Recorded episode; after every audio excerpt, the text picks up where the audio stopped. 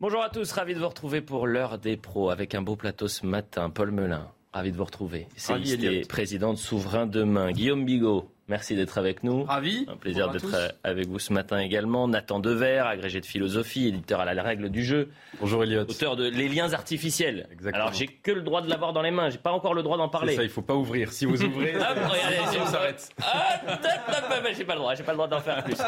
Quand est-ce qu'on aura le droit d'en parler? Le 17. Le 17 août? Août. Août, hein. Le 17. Un produit essentiel, un livre essentiel. Maxime Thiebaud. Bonjour. Bonjour Maxime, avocat au barreau de Paris. Merci d'être avec nous ce matin. Pour être totalement transparent. Vous savez, c'est le milieu de l'été, euh, l'actualité est parfois un peu plus molle. Donc on est arrivé en rédaction en se disant, bon, c'est quand même un peu compliqué. Et on a travaillé.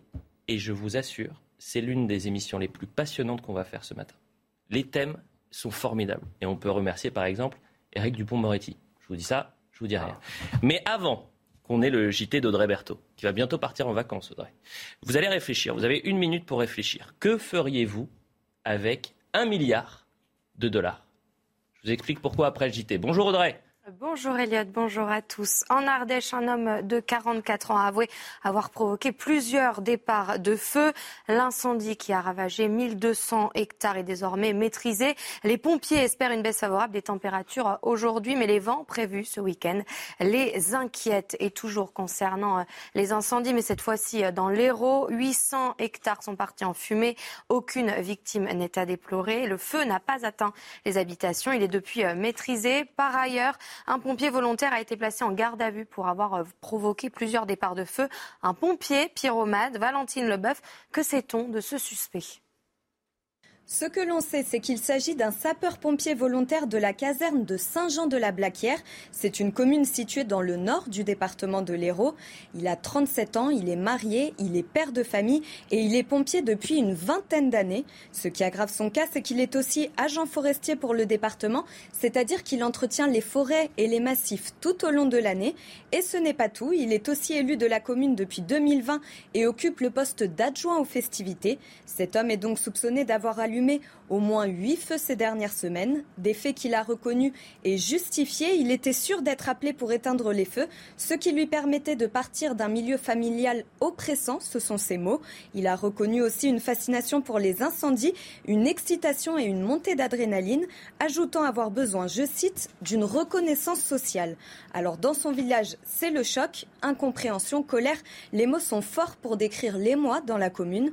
Dans l'Hérault, c'est l'ensemble de la profession qui se dit sous le choc. Pour nous, on prend ça comme une vraie trahison. Quand vous voyez le travail qu'ont fait les sapeurs-pompiers depuis 24 heures pour aller s'engager, sauver des personnes, toutes les maisons qui sont ici, qui ont été secourues, qui ont été euh, protégées par l'ensemble des sapeurs-pompiers, toutes les vies qui ont été menacées, cette personne n'a rien à faire dans la profession et pour nous, ce n'est pas un sapeur-pompier. Pas un sapeur-pompier, une idée partagée par l'ensemble de ses collègues. De son côté, sa hiérarchie affirme que l'homme ne présentait aucun signe de trouble psychiatrique, difficile donc de le soupçonner.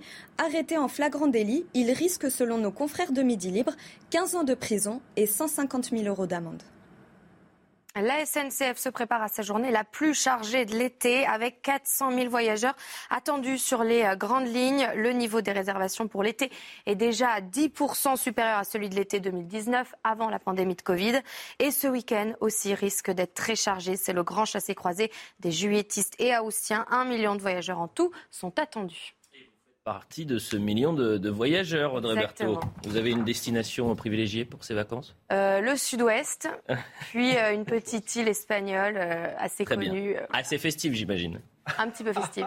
Je pense qu'on voit où vous partez. Merci beaucoup, Audrey Berthaud. Vous allez nous manquer, Audrey. Mais ah, vous aussi, je reviens le 22. ah, ça tombe bien. Le 22, ah c'est un jour porte-bonheur, je crois. je vous avais demandé avant le JT d'Audrey Berthaud, que feriez-vous avec un milliard d'euros? Peut-être pris pour un fou. Mais sachez que le loto américain affiche un jackpot de plus d'un milliard de dollars. Alors nous, avec les 230 millions d'euros, on est des petits joueurs euh, euh, avec l'euro million. Soit le quatrième gain le plus important jamais affiché par l'organisateur américain. Un gros lot que personne n'est capable pour l'instant de décrocher depuis euh, des semaines. Il faut trouver six numéros sur euh, un panel de 1 à 70. Et ça fait des semaines que pour l'instant, on n'a pas réussi à empocher ce milliard de dollars. On est allé poser la question en Français, vous feriez quoi avec un milliard de dollars? Aux Américains, aux Américains, non pas aux Français. Écoutez. Je les utiliserai pour payer les factures. C'est la première priorité pour moi. Il y en a beaucoup qui s'accumulent. Après, je verrai bien ce que je fais. Tout cet argent, on peut faire tellement de choses. J'achèterai une maison à mon fils et une à ma fille. Je rembourserai mes emprunts. Je ne vais pas dépenser un milliard de dollars. J'en céderai une bonne partie à des associations. Alors le premier qui a été interrogé, je ne sais pas ce qu'il fait avec euh, ses factures, mais euh, s'il doit éponger avec un milliard de dollars, il en a beaucoup. sachez que vous avez deux options.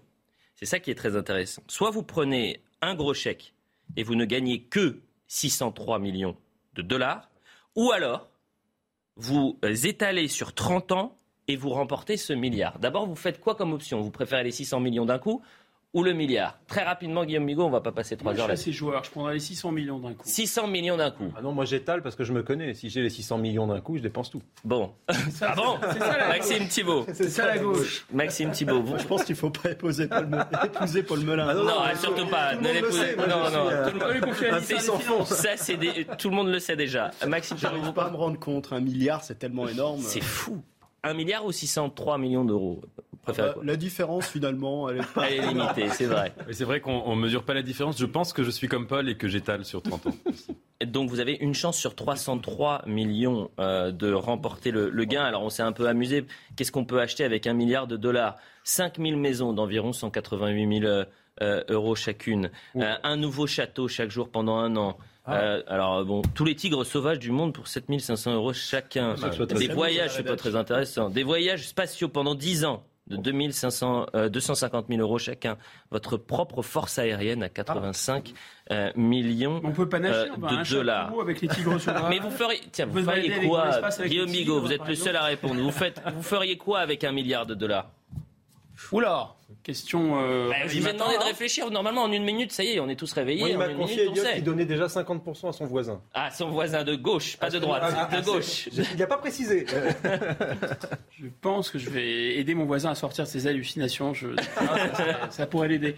Euh, non, il y a quelque chose qui me semble intéressant. Enfin, il y a deux choses. Il y a deux choses qui sont intéressantes. D'abord, c'est euh, ça existe parce qu'il y, a ce, y, a ce, y a ce loto, c'est le pain et des jeux, en fait. Hein, on en mm. revient à Rome. C'est-à-dire il faut fantasmer, mais ça correspond aussi probablement à un mécanisme pour habituer les gens à ce qu'il y ait des individus qui aient un milliard ou plus. Mm. Moi, ça me paraît pas. Moi, j'agirais, si vous voulez, bizarrement. Si vous me donnez un milliard, j'agirais. J'essaie de réfléchir à plein de trucs, mais peut-être, peut-être, je me ferai aussi un peu plaisir. Il faut dire la vérité, bien sûr. bien sûr que mais moi, je, alors, allons-y je vais jouer le jeu. Moi, je, je m'achèterais sans doute une petite île, pas, assez modeste, avec un petit bateau. Je mettrais des livres, je mettrais des amis. Et voilà, j'écrirais des bouquins, je nagerais dans la mer tous les jours, je prendrais un peu de recul. Deuxièmement, probablement, j'injecterais une grosse partie de cet argent, sinon tout, dans des projets technologiques et scientifiques et surtout, surtout, dans des mots. Et peut-être en concentrant les choses. Vous voyez, par exemple, le hmm. cancer, ça m'a toujours fasciné. Pourquoi les labos ne, font, ne travaillent pas sur le mécanisme de propagation du cancer? Parce que le cancer ne tue pas par par un cancer, mais il, tue parce qu'il se propage. C'est pas vraiment étudié. Ça me paraît intéressant. Et autre chose, vraiment, moi, je ferais une sorte de un truc à la Nigel Farage. Vous voyez, je mettrais un contrat sur la tête de Bruxelles et, euh, je, libérerais la démocratie française. C'est évident. Ne gagnez pas un milliard, quoique sur l'histoire du cancer, c'est très intéressant. Mais bon, si vous m'acceptez dans votre île, euh, gagnez-les rapidement, s'il vous plaît. Bon, on avance. Et je vous le disais, c'est une émission qui est passionnante et notamment grâce à Éric Dupont-Moretti. Il lui est souvent reproché euh, à Éric Dupont-Moretti de ne jamais avoir euh, quitté sa robe d'avocat euh, et finalement ne jamais endosser ce costume de, garde des sceaux. Acquittator a-t-il donné raison ce vendredi à ses détracteurs? L'opinion révèle qu'hier, lors d'un déplacement sur le chantier de la future prison de Lavaux dans l'Aube, voilà ce qu'a dit Éric Dupont-Moretti. Je suis le ministre des détenus et ce n'est pas anormal pour le garde des sceaux. Ces élus, après il attaque euh, le RN et les Républicains, ces élus qui crient au loup et réclament toujours le plus de sécurité, mais ne m'ont fait aucune proposition pour construire une prison. Éric Dupont-Moretti, donc le garde des Sceaux, qui dit Je suis le ministre des détenus. Il a raison. Il a raison, c'est-à-dire parce que ça fait partie du, portefeuille, comme on dit, de, de, Donc ça ne vous pas. la place Vendôme. Mais ça dépend comment c'est présenté. Si vous dites Acquittator a dit qu'il est le ministre des détenus, effectivement, euh, la question est dans euh, la réponse. Enfin, la réponse est dans la question.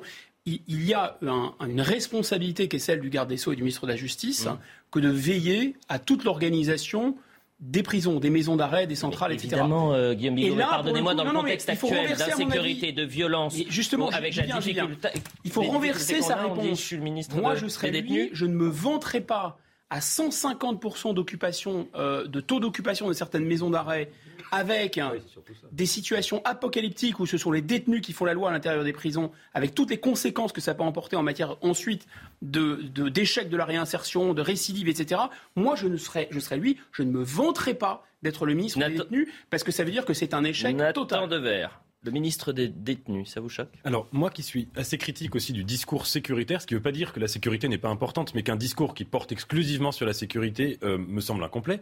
Mais cette formule ne me semble pas, pas, pertinente pour décrire sa fonction, parce que la justice, elle n'est faite on dit toujours qu'elle n'est pas faite pour défendre les familles, hein, euh, pour défendre les victimes, pardon, ou les familles des victimes, on le sait, mais elle n'est pas faite non plus pour les détenus. La justice, elle est faite pour l'État, elle est faite pour la société. Et donc un ministre de la Justice, il n'a pas à prendre parti. Il n'est ni procureur, ni avocat des parties civiles, il n'est ni ministre des détenus, ni ministre des victimes. Dans les deux cas, ces formules sont des formules qui ne sont pas dans, je dirais, la hauteur qui est celle de son poste. Hmm. Ministre, c'est le serviteur de la justice, et la justice, elle est impartiale. Et d'une politique pénale. Pardonnez-moi, il y a aussi une et il y a une politique pénale. Quand vous dites je suis le ministre des détenus dans un contexte actuel, je le répète, bah, ça peut perturber, choquer. Maxime Thiebaud, vous qui êtes avocat au barreau de Paris. Mais le ministre de la Justice, il doit définir les instructions générales relatives à la politique pénale et les faire appliquer. Et naturellement, il doit être le ministre des détenus. Mais moi, je constate surtout, surtout qu'il ne l'est pas. Le vrai problème, c'est que M. Dupont-Moretti n'est pas le ministre des détenus parce qu'il n'assure pas la dignité en prison. Vous avez eu un rapport de l'Observatoire international des prisons qui est sorti début juillet. On voit les conditions indignes dans lesquelles aujourd'hui les détenus sont en prison. Et les, gens en prison, c'est pas seulement euh, des personnes qui sont condamnées pour des histoires de stupéfiants ou autres. Ce sont aussi, et malheureusement, des gens qui sont condamnés pour des euh, délits routiers ou autres. Et sont dans des situations, les maisons d'arrêt, c'est une catastrophe avec une mmh. occupation à 137%. Mmh. Enfin, il y a un moment qu'on a un état droit développé, on assure aussi des conditions dignes. Parce que si vous assurez des conditions dignes en construisant des prisons et en suivant les détenus, vous pouvez éviter après la réitération éventuelle des délits ou des crimes une fois ces personnes sorties de prison. Et c'est parce qu'on n'est pas capable d'avoir un suivi en prison qu'aujourd'hui, on a aussi une réitération des crimes et des délits. Mmh. Donc le, le ministre, le garde des Sceaux, il est chargé d'une politique pénale qui est d'assurer la sécurité des Français, d'assurer à ce que la loi soit respectée avec des instructions qui soient bien diligentées par les différents parquets en France, mais il est aussi chargé derrière de s'assurer de la sécurité des détenus. France. Très intéressant ce que vous dites et ça va rejoindre le thème suivant, mais dans un instant. Euh, Paul Melun, le ministre des détenus, est-ce que ça, c'est dans la droite ligne de ce que Éric Dupont-Moretti a pu dire ces deux dernières années, euh, le sentiment d'insécurité, euh, la France n'est pas un coupe-gorge, et maintenant je suis le ministre des détenus. Mais effectivement, c'est surtout ça qui est intéressant, Elliot. Moi, je, souscris totalement à l'analyse qu'a donnée Nathan Dever sur effectivement l'idée qu'il est ni le ministre des détenus, ni le ministre des victimes. Il est le ministre de l'État. Il, il, a pour charge, par son rôle de garde des sceaux, de régler les litiges, les violences, etc. qui dans la société. Ça, j'en suis parfaitement d'accord. Maintenant, si on reprend l'expression, le ministre, c'est avant tout un communicant, euh, acquittateur. Et là, en, se disant, en se réclamant, en s'autoproclamant ministre des détenus, euh, il fait un signe, si vous voulez, moi j'y vois un signe politique. Il fait un signe politique à l'aile gauche de la majorité présidentielle et il est lui aussi l'incarnation, si vous voulez, il est le bras gauche et Gérald Darmanin est le bras droit. C'est ça la stratégie d'Emmanuel Macron. Ou de droite aujourd'hui, quand on est français, on demande plus de sécurité. vous avez raison. On demande que les peines soient exécutées. On demande que les obligations de quitter le territoire français soient exécutées, qu'on soit de gauche comme de droite. On les a vus dans les sondages. Non, les sondages. Donc, excusez-moi, est-ce qu'il est hors sol en disant je suis le ministre des détenus? Bien sûr que oui, mais parce qu'Éric Dupont-Moretti se fait une fausse idée de ce qu'est la gauche.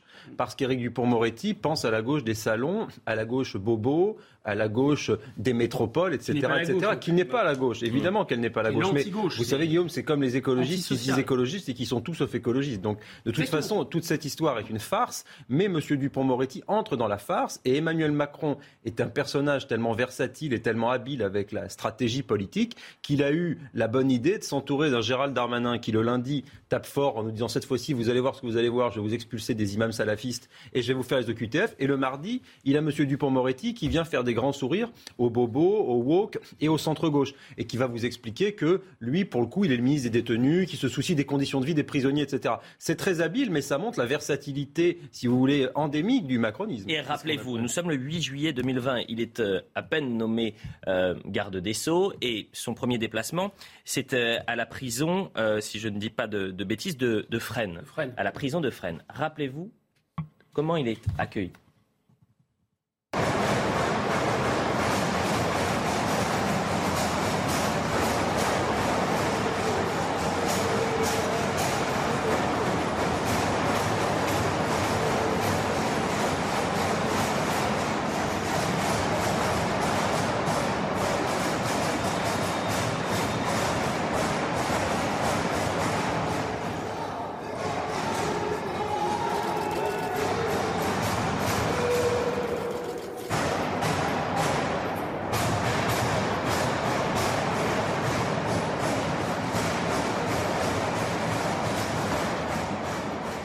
Deux ans plus tard, euh, lorsqu'on lit Je suis le ministre des détenus, c'est Maître Dupont-Moretti qui parle ou c'est le garde des Sceaux qui parle, Guillaume Bigot? Ah, En fait, le, problème, c'est ce que je, répète cet argument, c'est qu'il il a, il a entre autres cette responsabilité, et cette responsabilité, elle est, elle est absolument pas tenue. C'est ça qui est vraiment euh, absolument scandaleux et, fascinant dans ce qu'il met, euh, ce qu'il met en avant. Quand il dit le, ministre des détenus, ça peut s'interpréter de différentes façons. C'est que des détenus, que des détenus par rapport aux victimes, et c'est littéralement scandaleux. On en revient sur la thématique d'acquittateur. Mais c'est aussi celui qui envoie, parce que je répète, bien l'argument en général, c'est pour se défausser, c'est dire mais ce sont les juges qui appliquent. Il y a une indépendance de la justice, c'est vrai. Il y a une indépendance de l'autorité judiciaire. Mais comme le rappelait Maxime tout à l'heure, il y a des circulaires pénales. Et ça, c'est la responsabilité directe du garde des Sceaux que d'écrire des textes en disant pour cadrer la responsabilité pénale. Pourquoi? Et c'était dit très bien tout à l'heure aussi, parce que quand on est dans le pénal, quand vous tuez quelqu'un, quand vous volez quelqu'un, ce n'est plus simplement euh, euh, la personne qui est volée et, euh, et le voleur. Ce n'est pas deux intérêts, c'est la société. Et donc, le gouvernement a un rôle extrêmement important de cadrer la politique pénale, d'envoyer mmh.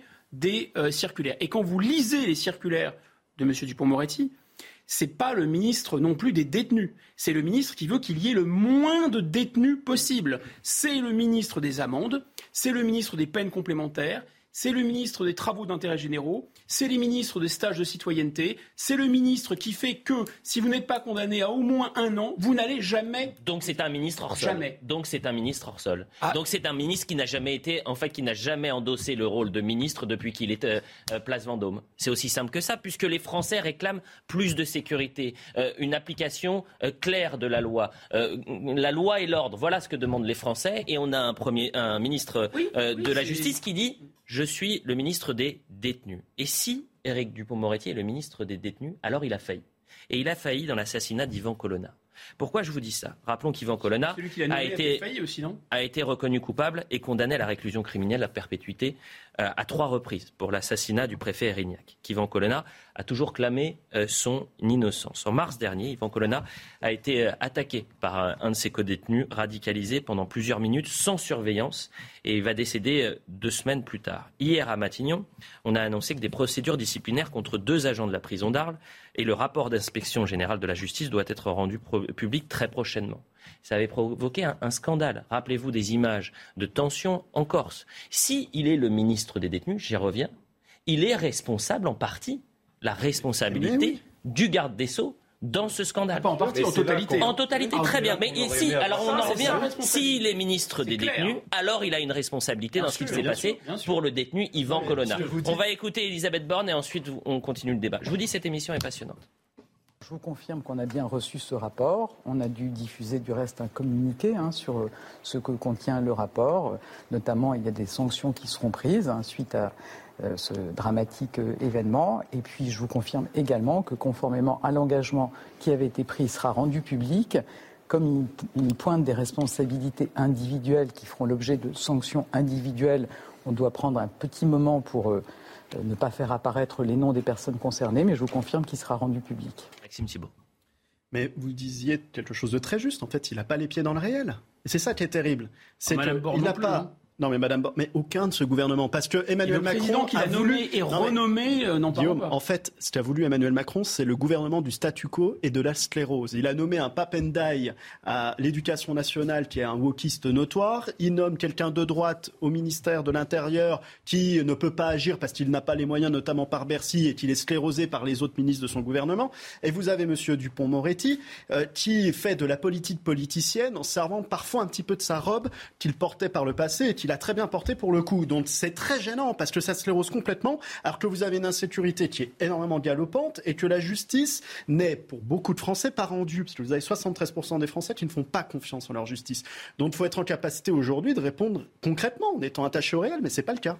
On peut remarquer une chose, c'est qu'en effet, euh, pour parler en anglais, ce gouvernement applique la méthode du good cop et du bad cop. C'est-à-dire que, étant donné qu'il y a une, France, contrairement à ce qu'on veut nous dire, il y a encore une France de gauche et il y a encore une France de droite. Et la stratégie, évidemment, est que chaque Français puisse y retrouver son compte et avoir en même temps son, époux, son ministre Dupont-Moretti à la France et, de droite. Voilà. Et juste une chose, je pense qu'Emmanuel, euh, que Dupont-Moretti, pardon, aurait dû dire qu'il aurait pu dire peut-être qu'il était le ministre des prisons. Parce qu'en effet, il y a une situation de double urgence dans les prisons. La première, celle que vous disiez, surpopulation, euh, situations qui sont indignes pour un grand État comme la France. Il y a eu la canicule. On a vu qu'il y a eu des, des, scènes absolument ubuesques qui ont été rapportées dans les prisons françaises pendant la canicule. Et une double aussi urgence, qui est que la prison, ça doit être un lieu de réinsertion sociale. Et aujourd'hui, elle est un lieu qui, souvent, favorise en fait la récidive. Donc elle est un lieu qui ne ramène pas les gens à la société pour tout un tas de raisons, notamment parce que les gens sont souvent emprisonnés dans l'endroit où ils ont commis leur délit, enfin dans la région, le département, et donc ils vont à partir de là constituer souvent des réseaux euh, de futurs euh, retours dans la délinquance. Donc ces deux urgences-là, elles devraient être, être réglées. Rappelez-vous donc le 30 mars dernier, il y a une audition parlementaire et cette séquence très forte euh, du directeur de la maison d'arrêt qui, qui fond en larmes. Regardez. Elon Gabé, jusqu'au 2 mars, qui en avait entendu parler? Aucun de vous qu'est-ce qu'il pouvait faire pour être connu et pas être le, le petit djihadiste inconnu euh, parmi X centaines en France Agresser un surveillant, le tuer, il y a déjà eu des tentatives de meurtre. Les médias en auraient parlé deux ou trois jours. Agresser le directeur, possible. On en aurait pas parlé trois ou quatre jours. Et sinon, qui? Le plus connu sur la prison Ivan Colonna. Que Colonna ait blasphémé ou pas, peu importe qui lui ait dit euh, Dieu, euh, Colonna aurait dit aussi, ça je pense que c'est vrai, si Dieu existait, il n'y aurait pas la guerre. Excusez-moi, c'est pas crédible. C'est pas crédible. Donc il voulait se payer quelqu'un de connu. Excusez-moi, je suis ému parce que je connaissais pas Colonna, mais c'est un être humain, quoi. Alors dans ce rapport, le surveillant aurait fait preuve d'un net défaut de vigilance en restant sans aucun motif éloigné du lieu des faits. Le rapport de euh, l'inspection générale de la justice sera rendu public mais anonymisé. Euh, dans l'assassinat d'Ivan Colonna, ce qui est aussi terrifiant, c'est que personne n'a pris ses responsabilités. C'est ça. ce que Personne n'a pris. Et tout le monde se murait dans le silence. Mais ce qui est très intéressant, et je trouve que cette, cette affaire Colonna est assez représentative de l'époque dans laquelle on vit. Et si vous me permettez, je vais même faire un parallèle avec ce qui s'est passé au Stade de France. C'est qu'en fait, vous avez, à un moment donné, dans la chaîne, euh, quelqu'un ou plusieurs personnes ou un groupe de personnes qui commettent des impairs et qui font mal leur travail ou en tout cas qui euh, ont des manquements à leur mission. Là, en l'espèce, ce qui s'est passé avec Yvan Colonna est tout de même extrêmement euh, symptomatique de ce mouvement et extrêmement grave. Un détenu particulièrement surveillé, un DPS, se retrouve dans la même pièce qu'Yvan Colonna euh, si vous voulez, au moment de la, salle de sport, je crois. Et il n'y a personne pour les surveiller. Ils sont euh, rendus, livrés à eux-mêmes, alors même qu'un DPS est censé être dans une, des mesures, disons, de confinement qui sont tout à fait importantes. Donc là, il y a un manquement. Maintenant, si on est pleinement honnête, c'est un peu comme, pourtant, je n'ai pas, pas l'habitude de défendre M. Darmanin non plus, mais c'est un peu la même chose au Stade de France. Gérald Darmanin était probablement pas, si vous voulez, derrière les caméras en train de gérer euh, la façon dont on agençait les forces de l'ordre, etc. Ils en sont les, les chefs, si vous voulez, l'un et l'autre, Éric Dupont-Moretti comme Gérald Darmanin. Pour la difficulté d'Éric Dupont-Moretti, je le dis aux téléspectateurs, mais je pense qu'ils le savent, Éric Dupont-Moretti a quand même été l'un des avocats d'Ivan Colonna. Donc il y avait cette dualité et cette difficulté pour lui. Mais comme il dit, je suis l'avocat. Sur l'agression d'Ivan Colonna qui a conduit à Mais non, mais comme il était garde des Sceaux à ce moment-là et que ça faisait deux ans qu'il l'était, c'est ça toute la difficulté. Si aujourd'hui vous dites aux Français, je suis l'avocat des détenus et que pour un tel scandale, il n'y a pas de responsabilité au sommet de l'État qui sont pointés, euh, on, vrai. Euh, bah vous voulez, vous avez les mots. Encore une fois, vous avez les mots. Bien sûr. Et puis vous n'avez pas les actes. et vous avez une sorte de totem d'immunité à chaque fois. Mais le problème, c'est qu'il parle trop vite aussi. Euh, à peine l'événement arrivé, tout de suite, vous avez des tweets, vous avez des interventions dans les médias. À un moment aussi, les ministres devraient prendre de la hauteur et garder un peu le silence pour découvrir un petit peu ce qui se passe, maîtriser la situation. C'est pas la spécialité de, M. Dupont-Moretti. Ben, M. Dupont-Moretti comme M. Darmanin. M. Darmanin, il a tweeté sur le fait que c'était de la faute des Anglais avant même de connaître précisément la situation. Mm. Et il se serait pas engagé dans une crise politique telle qu'on l'a connue s'il avait pris le temps aussi d'attendre. C'est un peu le problème dans notre pays, c'est que bon, la médiatisation de la vie politique, les réseaux sociaux ont fait que vous avez une expression politique beaucoup plus rapide, mais il faut qu'ils apprennent à la maîtriser. Et on avait moins de scandales de par le passé parce que le personnel politique savait prendre le temps aussi de la réflexion. La publicité. On revient dans un instant et on parlera de ce nouveau duel au sommet, cette fois-ci du Rassemblement national. Le match est lancé entre Louis Alliot et Jordan Bardella. Alors, qui est favori? Qui est-ce qui peut récupérer le, le poste. Et puis, euh, vous entendrez Louis Alliot, qui considère que Jean-Marie Le Pen, vous savez, ce sont les 50 ans de la fondation du, Front National cette année. Et ça doit être célébré en octobre prochain. toute la question est de savoir du côté du Rassemblement national si oui ou non on doit le célébrer, comment le faire, est-ce qu'il doit y avoir une, fête, qu'est-ce que le Rassemblement national a aujourd'hui à avoir avec le Front national. Et Louis Alliot dit bah, Jean-Marie Le Pen n'est pas persona non grata, mais c'est pas forcé qu'il soit là si on doit fêter les 50 ans de, ce, ce mouvement. La publicité. Il est 9h30, la suite de l'heure des pros avec Paul Melun, Guillaume Bigot, Nathan Dever et Maxime Thiebaud. On fait un point sur l'actualité avec vous, Audrey, et ensuite on en vient au débat. Et ce duel, donc à la tête du Rassemblement national, un choc de génération entre Louis Alliot et Jordan Bardella. Engie propose 100 euros de remise à ses clients les plus modestes. Sont concernées les personnes bénéficiaires du chèque énergie du gouvernement, soit 880 000 personnes. La remise devrait être versée au mois de novembre. Dans le Kentucky, au moins 8 personnes sont mortes dans des inondations. Le gouverneur de l'État américain craint que le bilan n'augmente encore. Le nombre de disparus est inconnu. Des fortes pluies sont encore attendues aujourd'hui. Et puis, dernière étape de son voyage pénitentiel au Canada, le pape se rend aujourd'hui en Arctique à la rencontre des Inuits qui attendent à leur tour des excuses pour les pensionnats et espèrent aussi des paroles fortes sur les abus sexuels sur place. Il rencontrera d'anciens pensionnaires autochtones à qui il s'adressera lors de son dernier discours.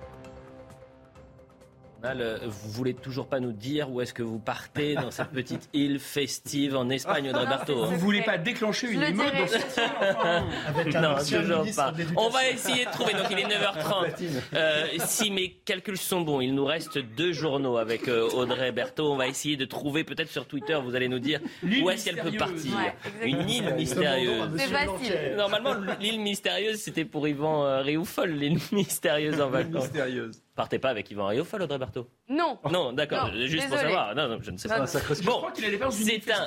Ah bah, euh, je ne sais pas. C'est un choc de génération, je le disais, pour récupérer la tête du Rassemblement national. Louis Alliot, maire de Perpignan, face à Jordan Bardella, député européen. Alors c'est intéressant parce que c'est vraiment, je le disais, hein, c'est deux générations qui se confondent. Déjà Jordan Bardella c'est euh, comme euh, du côté de la majorité euh, pour Gabriel Attal, c'est vraiment les, génies de leur parti. Il a 26 ans, il est déjà président par intérim, député européen. C'est lui qui a, qui a battu la majorité présidentielle aux européennes, rappelez-vous. C'était il y a deux ans, donc il avait 24 ans. On peut revoir la carte, s'il vous plaît. Et Louis Alliot, là aussi, c'est un ténor du Rassemblement national, 52 euh, ans, maire de Perpignan, vice-président du RN. Il a adhéré au Front national en 1990 et euh, député en 2017. Euh, Jordan Bardella qui a réagi hier. Le Rassemblement national est un grand parti de gouvernement, mature et démocratique. La candidature de Louis Alliot au maire de Perpignan permettra un débat sain et respectueux sur l'avenir de notre mouvement. Louis Alliot, qui était l'invité de RTL ce matin, a réagi.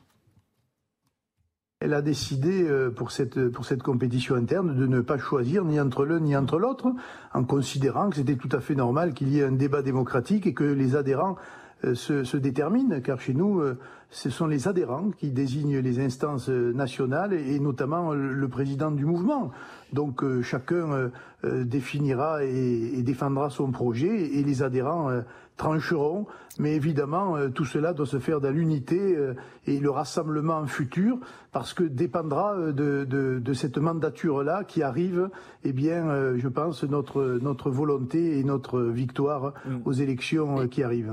Paul Melun, Louis Alliot, Jordan Bardella, qui est favori aujourd'hui? En tout cas, euh, première chose à dire, c'est que le, discours que tient Louis Alliot ce matin est plutôt sain enfin pour leur parti. Hmm. C'est-à-dire que ce n'est pas Marine Le Pen qui a décidé. Euh, il y aura donc un vote. Euh, et, là aussi, c'est plutôt la bonne posture à adopter. On se souvient de guerres euh, fratricides, comme par exemple à l'UMP puis à LR entre Jean-François Copé et François Fillon. Ça peut vous ficher en l'air un parti politique, ou entre Martine Aubry et Ségolène Royal au Parti socialiste. On sait très bien que personne ne sort indemne des guerres fratricides. Par conséquent, je pense que Louis Alliot et Jordan Bardella, et ils auraient raison de le faire, vont mener une campagne à fleuret moucheté. C'est-à-dire qu'ils vont, si vous voulez, euh, faire valoir deux lignes différentes, mais se considérer non pas comme des ennemis, peut-être même pas comme des adversaires, mais comme deux lignes différentes. Et effectivement, vous le rappeliez, Elliot, que ce soit sur leur parcours ou que ce soit sur leurs aspirations pour le parti, il y a, à n'en pas douter, des différences. Hein, et pas seulement des différences de style ou de posture, des différences probablement aussi de fond. Mmh. Hein. et, et, je crois que Louis Alliot, va faire valoir, en tout cas dans ses premières prises de position depuis hier, c'est ce que j'ai entendu, il va faire valoir la voix des territoires. Il va dire, voilà, moi je suis un élu local, je suis enraciné, je suis maire de Perpignan, il y a un certain nombre de maires RN qui ont conquis des villes moyennes et des petites villes, je veux aussi porter leur voix. Rappelons aussi qu'un certain nombre de personnes disaient, oui, enfin, si le Front National ou le Rassemblement National gagne des villes, ça va être, il y aura du sang qui coulera dans les rivières, etc. Lui, ce qu'il va avoir intérêt à montrer, c'est que ce n'est pas le cas et qu'il a un bilan. Et il va essayer de défendre son bilan. Jordan Bardella, lui, il va essayer de se faire plutôt l'avocat de la dédiabolisation, hein, parce qu'effectivement, il appartient à cette génération qui se dit ni de droite ni de gauche, qui se dit patriote au-delà du clivage gauche-droite. Là où Louis Alliot arrive quand même d'un RN qui fut FN et qui, du temps du FN dans les années 1990, n'avait strictement rien à voir avec le RN d'aujourd'hui, qui était euh, fidèle à la posture de Jean-Marie Le Pen en économie, c'est-à-dire plutôt libéral, plutôt euh, mondialiste au plan économique, euh, plutôt fidèle à Thatcher et à Reagan hmm. que à cette espèce de collectivisme ou à cette espèce de souverainisme social qu'essaie d'imposer Marine Le Pen ces derniers temps. Là où Jordan Bardella, lui, est un pur produit, même jusqu'à son parcours, de, ce prolétariat qui est allé vers Il adhère en 2012 au Front National. Hein, Absolument. Mais en 2012, le, Front, National, ne avait ressemblait pas au Front National de 1990. Ça, ah, ça c'est sûr. Bah, en 2012, si vous voulez, il y avait déjà eu la marque Florian Philippot, la marque des souverainistes, etc. Donc le RN avait déjà changé je rejoins tout à fait ce que vient de dire Paul et je m'inscris sur le favori. Sur le favori, c'est très compliqué parce qu'en fait, vous avez euh, le RN jacobin contre le RN girondin, c'est-à-dire que vous avez ce RN des territoires qui est incarné par Louis Alliot face à un RN un peu plus politique national et qui a une logique d'État à travers euh, Jordan Bardella. Et Jordan Bardella est le une sorte de fils spirituel de Florian Philippot. C'est Florian Philippot qui a capté Jordan Bardella, qui a su euh, remarquer ses compétences et le mettre en avant. Moi, j'ai un souvenir assez marquant lors de l'élection présidentielle de 2017 où Jordan Bardella venait prendre des conseils avant de passer sur un plateau télévision auprès de, de Florian Philippot. Maintenant, il a su grandir. C'est quelqu'un de brillant. On l'appelle le surdoué au sein du Rassemblement national. Je pense qu'il aura davantage de chances de gagner parce que en tant que président par intérim, il a su mm. capter aussi pas mal de militants. Euh, il a aussi une inscription sur le long terme qui est plus intéressante à mon sens pour le Rassemblement national. Mais ce qui va être magnifique dans cette campagne, c'est que si le RN arrive à prouver que c'est un parti démocratique dans ses institutions, dans sa capacité de faire une élection sereine, à fleuret moucheté, comme vous disiez justement, ça va être passionnant parce que ça va permettre de montrer que ce n'est pas l'extrême droite. Ça va contribuer à la dédiabolisation du Rassemblement national mmh, mmh. qui est en train de, se terminer. Ça va servir Marine Le Pen qui, elle, va tirer tous les bénéfices de ce combat interne euh, pour l'élection du président et ça va l'aider ensuite pour la prochaine campagne électorale. Donc, euh, contrairement PS ou même l'UMP qui nous ont montré des guerres qui étaient franchement minables pour la vie politique française, je pense que le Rassemblement national a tout à, gagner. De toute façon, Jordan Bardella a déjà gagné parce qu'à 26 ans, être candidat à une élection euh, telle que celle-ci, euh, c'est quelque chose de, magnifique pour lui. Guillaume en apparence, il y a euh, une opposition d'âge, c'est vrai, ça a été dit. Il y a une opposition géographique. Il y a un élu de la région parisienne, il y a un élu du Sud. Mais on essaye un peu de plaquer des différences idéologiques qui sont, à mon avis, plus tellement visibles à l'œil nu. Autant vous aviez, en 2017, clairement une Marion Maréchal qui était, euh, alors pour le coup, euh, le RN du Sud, c'est-à-dire vraiment l'héritière un peu du grand-père, euh, une espèce de nostalgie OS, en tout cas très identitaire, très marquée, ce qu'a récupéré finalement Éric Zemmour hors les murs. Et puis vous aviez un Florian Philippot qui était à fond contre l'euro, qui était dans une rupture avec l'Union européenne, qui était euh, très à l'aise avec les questions sociales et sociétales, etc. On n'en est plus là. En fait, c'est du... Euh, enfin, là, vraiment, il y a du Philippot euh, chez, chez M. Alliot, il y a aussi du Marion Maréchal euh, chez, M. Bardella. Mm. Euh, c'est voilà, Bardella. Moi, j'ai repéré qu'il reprenait souvent texto les vidéos, les éléments de langage d'Éric Zemmour, par exemple, dans sa communication. Donc ça veut bien dire qu'il n'y a pas une scission qui est aussi nette qu'on peut le dire. Et enfin, dernier commentaire, c'est ce que Freud appelle le narcissisme des petites différences. Mm. C'est-à-dire que plus vous êtes proche, hein, moins vous avez le filtre des idées ou le filtre des, des enjeux stratégiques. Parce que quand vous vous battez sur des arguments, sur des stratégies différentes, la guerre des égaux, elle est moins puissante. Enfin, elle passe par des idées. Là, euh, c'est vrai que ça risque de se faire au, profit de Marine Le Pen. Division, il pourrait y avoir, non pas pendant ces élections, mais sur la question euh, des 50 ans de la fondation du Front National. C'est cette année, le 5 euh, octobre prochain. donc, y aura-t-il une fête ou non y, y aura-t-il Jean-Marie Le Pen ou non? Eh bien, Louis Alliot, ce matin, ne dit pas que Jean-Marie Le Pen est persona non grata. mais il dit, si fête il doit y avoir, vu qu'il n'est plus adhérent au Rassemblement national, on n'a pas besoin d'avoir donc le père fondateur de ce mouvement-là. C'est intéressant parce que peut-être que le plafond de verre du Rassemblement national à ces élections présidentielles, euh, c'était non pas euh, Marine Le Pen, mais en quelque sorte si, puisque Marine Le Pen s'appelait Le Pen. Vous voyez ce que je veux dire? On écoute euh, Louis Alliot. Écoutez, il a peut-être créé le parti, mais il n'est plus adhérent du parti. Et même si, à titre personnel, j'ai la plus grande considération pour lui, je pense que euh, le Rassemblement national aujourd'hui est un autre parti politique. Et que euh, oui c'est vrai, je ne pense pas que euh, il faut que Jean-Marie Le Pen soit là, ce qui n'empêchera pas évidemment de rendre hommage à, tout ce qu'il a pu faire et surtout à l'idée qu'il a portée dans le débat démocratique sur des sujets qui aujourd'hui sont repris par l'ensemble de la classe politique française. Et de ce point de vue-là, on voit bien qu'il avait vu juste avant les autres. C'est le personnage qui, dérange euh, Nathan Dever, Jean-Marie Le Pen. Est-ce que le, RN a quelque chose encore à voir avec euh, le Front National? Là, on est dans une forme de communication politique qui est quand même, je trouve, euh, assez amusante parce qu'on fêtait la, fondation d'un mouvement tout en disant. Donc, ça veut dire qu'il y a une continuité entre la fondation et le moment où on la fête, sinon on ne la fêterait pas. Hein. Et tout en disant qu'on ne veut pas du fondateur. Si vous voulez, il y a une absurdité là qui montre bien un embarras qui est réel. Vous disiez tout à l'heure pas d'extrême droite, on pourrait en discuter, je relance pas le sujet, mais par exemple, si je me trompe, vous m'arrêtez, je ne crois pas que Marine Le Pen ait réagi aux propos récents de M. Orban euh, avec lequel Jordan Bardella a réagi sur notre plateau. Marine Le Pen. Oui, elle disait avoir une vision commune parce qu'elle avait dit. C'est la continuité. On est mais elle, avait dit qu'elle avait une vision commune avec lui. Donc je pense que là il y a en effet une, une contradiction qui est très très claire. C'est-à-dire que évidemment comme tous les partis qui existent depuis longtemps, il y a des changements dans la ligne politique. Il faudrait vraiment être euh, euh, fou pour, pour les nier. Il y a un changement, par exemple, sur la ligne économique. Entre euh, le, Pen père qui voulait se calquer sur Reagan et, en effet, à un moment, la Marine Le Pen qui est allée voir du côté de Florian Philippot, économiquement, il y a un changement. Il y en a eu d'autres, évidemment. Mais il y a une continuité qui me semble extrêmement nette, extrêmement précise, dans le fait que à, deux reprises, à deux échelles, pardon. D'abord à une échelle relative. Un parti politique, il se définit de manière positionnelle, c'est-à-dire comment il se positionne face à tous les autres partis politiques. Et globalement, le Front National, Rassemblement National est toujours resté au même endroit de l'échiquier politique, premièrement. Et deuxièmement, sur les fondamentaux, c'est-à-dire, par exemple, le fait de changer la Constitution par référendum, c'est-à-dire le renversement de toutes les alliances euh, géopolitiques, c'est-à-dire les alliances avec un certain nombre de partis européens, il n'y a pas eu de changement du côté du Front National. Et je voulais juste faire une remarque, parce que je n'étais pas euh, tout à fait d'accord avec ce que vous disiez, sur les élections du prochain président. Je ne suis pas sûr que Marine Le Pen va rester neutre et qu'elle va rester avec une telle hauteur. Pour une raison très simple. C'est que c'est la première fois dans l'histoire de ce parti que les deux candidats à la présidence ne sont pas de la famille Le Pen.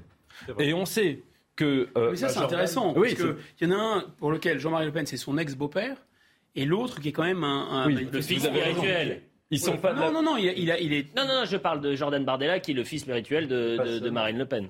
Et pas seulement. Je pense qu'il y a des liens, il y a des liens qui sont des liens personnels très forts en dehors de la vie politique. C'est leur, ça les regarde. D'ailleurs, c'est tout à fait leur droit sur le sujet. Mais il y a un enjeu très important de sortir d'une sorte de névrose familiale et, et, finalement, même si ce sont des gens qui sont pas dans la famille, ce sont des gens qui ont gravité sur le plan familial et pas seulement sur le plan politique. Mais, mais c'est intéressant à noter, me semble-t-il. C'est là qu'on verra ce qui se passera. Mais à mon avis, l'élément clé de cette élection à la présidence, ça va être qui est le plus proche de Marine Le Pen. Parce que ça s'est toujours passé comme ça. Reprenons un exemple très récent. Quand en 2017, il y a présidence à, l'élection présidentielle. Et qu'ils choisissent comme fusible Florian Philippot, qu'il n'y était pour rien spécifiquement dans l'échec. Je veux dire, l'échec était dû avant tout euh, aux qualités et aux absences de qualité de Marine Le Pen. Et Florian Philippot avait fait inventer une ligne qui avait fait monter ce parti-là. Le fait qu'il l'ait choisi lui comme fusible, c'est-à-dire lui qui n'avait aucun lien biologique avec, avec Marine Le Pen et qu'on pouvait faire sortir facilement, c'était très intéressant. Et j'avais vu même une, une, interview de lui où il disait Je pensais que Marine Le Pen n'était pas dans une logique biologique, etc. Et en fait, si. Ça veut dire qu'il y a quand même fondamentalement un fonctionnement tribal dans, dans ce Parce qu'en fait, il était en réalité plus proche de la ligne défendue par Marine Le Pen, Exactement. alors que Marion Maréchal en était plus, plus éloigné. Et c'est pourtant elle qui est restée. Autre thématique. Donc on voit bien qu'ils aiment bien le en même temps là-bas quand même. Hein. Bah, écoutez, tout le monde aime le en même temps. Le ministre des Comptes publics, autre euh, déclaration, et ça rejoint un, un peu ce qu'il se passe euh, aujourd'hui, une déclaration qui est passée un peu inaperçue. Euh, Gabriel Attal, qui est quand même le maître en, dans la communication. Est-ce que c'est un dérapage? Vous allez me le dire dans un instant. Voilà ce qu'il a euh, dit dans les colonnes du Figaro. C'était hier. L'Assemblée nationale doit être au cœur, le cœur battant de la démocratie. On l'a vu mercredi soir, tandis que les députés insoumis euh, éructaient et que les députés RN quittaient l'hémicycle au moment du vote. Les extrêmes aboient. C'est ça le, le, terme. Les extrêmes aboient, mais le compromis passe. Les extrêmes aboient. C'est une, une, expression qui, qui, vous dérange, Maxime Thibault, ou pas? Ben la façade commence à se dégrader et on voit le fond de commerce de ce gouvernement. C'est-à-dire qu'il nous a fait croire qu'il sera en capacité de travailler avec les oppositions et en tout cas de prime abord les respecter. Et ce n'est pas le cas, parce mmh. qu'il faut quand même parler de ce deuxième vote pour supprimer euh, la hausse des retraites. C'est ça, hein, je crois que c'était la hausse des retraites à 3h30 du matin ou 4h du matin, en profitant que les oppositions commençaient aussi à partir parce qu'il était tard et que le débat arrivait à terme, pour pouvoir faire passer euh, ce, ce, deuxième vote et revenir sur un engagement de l'Assemblée nationale. Donc ça me laisse un petit peu... Euh, ça, franchement, ça me ça, ça me dérange. Ça me dérange et ça m'inquiète. On va ça voir les réactions justement si la crise, si la crise de septembre arrive, parce qu'on a ah bah on y vient juste après. Inflation, ouais. Euh, et que l'Assemblée nationale n'est pas capable de travailler sereinement, ce sera inquiétant. On va voir peut-être les réactions politiques sur Twitter, euh, parce que ça n'a pas du tout plu à l'opposition, vous imaginez bien. Alexis euh, Corbière, ce monsieur, un temps porte-parole du gouvernement, nous compare donc à des chiens. Ces insultes sont intolérables et transpirent l'antiparlementarisme, le plus rance. Et ce ministre méprisant ferait mieux de fermer les niches fiscales. C'est drôle. C'est drôle, oui. C'est drôle. C'est bien vu de la part. C'est très drôle, mais il y a quelque chose de schizophrène dans le discours de Renaissance alias LREM, alias en fait le seul fondateur, c'est-à-dire Emmanuel Macron, le seul gourou euh, et le seul penseur, puisqu'après il y a les éléments de langage qui sont construits et tout le monde les répète, euh, c'est-à-dire le côté, bon, ce sont des lépreux, mais ne les sifflez pas. Mmh. Ce sont des racistes, des antisémites, bon, ne les sifflez pas. Ce sont des pédophiles, ah ben, ne les sifflez pas, s'il vous plaît. Mmh. Donc là, on retrouve, vous voyez, cette espèce de schizophrénie, le truc qui rend fou, qu'on appelle la double injonction. C'est-à-dire, à la fois, vous utilisez des termes extrêmement violents, parce que aboyer, c'est quoi? Ce sont des ah, chiens. Très ouais, ouais, chiens galeux. Enfin, mmh. Voilà. Et en même temps, et en même temps, ah bah s'il vous plaît, ne sifflez pas les chiens galeux. S'il vous plaît, soyez sympa. Juste, vous voyez, c'est ça qui est terrifiant. Nathan très intéressant ce que vous dites. Et juste une toute petite remarque, c'est que ça, c'est une méthode qui a été inventée par Obama. Et c'est Macron qui reprenait le fameux, la fameuse phrase d'Obama qui disait ne sifflez pas les gens dans les meetings. On a vu ce que ça a donné aux États-Unis, cette sorte de fausse bienveillance, en fait très condescendante. Ça a donné Trump. Hein. Mm. Donc on verra, euh, mais c'est vraiment Basket pas une bonne méthode d'agir. D'autant que, que, Gabriel Attal est tout de même coutumier du fait. C'est lui qui avait rappelé, rappelons-le, qui avait dit qu'il ne fallait pas obéir à une frange capricieuse de la France en parlant des Français qui étaient contre le pass sanitaire, etc. Maintenant, il dit les extrêmes aboient, c'est extrêmement violent. Et j'ai horreur, si vous voulez, mais vraiment, j'ai en horreur la façon dont les macronistes s'adressent ou parlent des oppositions. Euh, que des oppositions démocratiquement élues qui représentent quand même le RN et la NUP, probablement euh, quasiment la majorité des Français, rappelons-le quand même au passage, soit des extrémistes et que soit le camp de la raison, l'arc républicain est absolument insupportable, insupportable. Mmh. Très franchement, on se demande où ces gens vivent et je trouve que c'est extrêmement malsain pour la démocratie. Ce vendredi, c'est le dernier Conseil des ministres. Ils vont partir en vacances, peut-être qu'ils vont tous un peu souffler, euh, ça va faire du bien et ils vont revenir un peu plus sereins avec l'objectif euh, d'avoir un gouvernement de la concorde. C'était l'objectif du chef de l'État. Je serai le président de la concorde, c'est ce qu'il avait dit. Euh, donc, ce sont des vacances sous conditions. C'est ça qui est assez drôle. Le gouvernement doit rester à Paris, par exemple, jusqu'au 7 août. Il ne faut pas partir trop loin. Euh, pas trop longtemps, rester joignable. La règle tacite, c'est être à moins de deux heures de Paris en avion.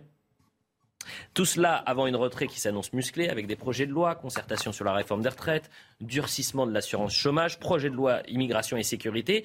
Et hier, c'est euh, le sénateur Patrick Caner, vous savez, vous le connaissez, j'imagine, socialiste. socialiste. qui a dit attention, attention à, à, la rentrée parce que ça peut être, ça peut être une, une rentrée explosive. Et ça peut être une rentrée, mais alors c'est le marronnier, j'ai l'impression qu'on le dit chaque année, mais que la rentrée va se jouer dans la rue. Voilà ce que dit Patrick Caner. Écoutez. C'est indigne, monsieur Dussopt. Vous organisez donc la casse du système pour constater à terme qu'il ne marche plus. Vous êtes de fait les fossoyeurs des jours heureux du Conseil national de la résistance. Encore une fois, je vous demande d'organiser une conférence salariale à la rentrée. Chaque Français doit vivre dignement du fruit de son travail. Tout le reste n'est que tromperie cynique. Prenez garde, prenez garde à ce ruissellement qui prend source dans la colère sociale des Français et qui se traduira peut-être à la rentrée. Voilà le risque que vous nous faites collectivement prendre dans ce pays. Tout est réuni pour avoir une rentrée mouvementée, Guillaume Bigot, ou pas? Ou finalement, puisque c'est extrêmement tendu à l'Assemblée nationale et que euh, c'est musclé à l'Assemblée, ça va être plus calme euh, euh, dans la rue C'est le sujet. En fait, mis à part la NUPES qui a une sorte de carte extra-parlementaire ou, une sorte de, de volonté. D'ailleurs, ça se voit par leur, euh, leur happening. Ils essayent de faire des choses pour l'extérieur de, l'Assemblée, pour les réseaux sociaux. Devant l'Assemblée, ça ne se joue pas que à l'intérieur de l'Assemblée. Et on sent que eux, il y a une sorte de troisième tour possible, de système d'appel, en quelque sorte, dans, dans la rue. Donc, mais finalement, même eux, on peut se demander si cette, euh, si cette virulence euh, à l'Assemblée nationale ne va pas avoir un effet, comme on dit, cathartique. Mm. C'est-à-dire que euh, puisque la violence est sur les bancs de l'Assemblée nationale, elle a moins besoin d'être dans la rue, puisqu'elle est expulsée, elle est formalisée. Mm. On va écouter Olivia Grégoire, justement, la ministre, sur cette rentrée. Et les projets, on va un peu serrer la vis. Là, on a donné un peu d'argent à la rentrée, attention. Donc Bruno Le Maire ce matin ne va rien annoncer de très nouveau. Il va annoncer que nous serons vigilants sur les budgets, notamment ce qu'on appelle les budgets de fonctionnement. Vous savez, dans tous les ministères, il y a des budgets de fonctionnement. Oui, on fait très attention, euh, moi-même, tout le monde à Bercy, dans l'ensemble des ministères. Ce qui n'empêche pas, et c'est ça l'important, de financer nos priorités euh, sans, sans euh, délimiter leur périmètre de façon plus restreinte. On a en priorité le travail, on a en priorité l'éducation, on a en priorité la défense, la justice, la sécurité des Français. Elles sont financées. Ça n'empêche pas qu'on fasse attention, c'est indispensable. Je résume rapidement. Euh, on a connu le quoi qu'il en coûte. Maintenant, c'est le combien ça coûte. Est-ce que les Français vont. Euh, ne parlons pas de la forme. J'ai bien compris euh, ce que vous en pensiez d'Olivia Grégoire, qui était l'ancienne porte-parole de Nathan Dever. Mais est-ce que les Français vont l'accepter, le combien ça coûte?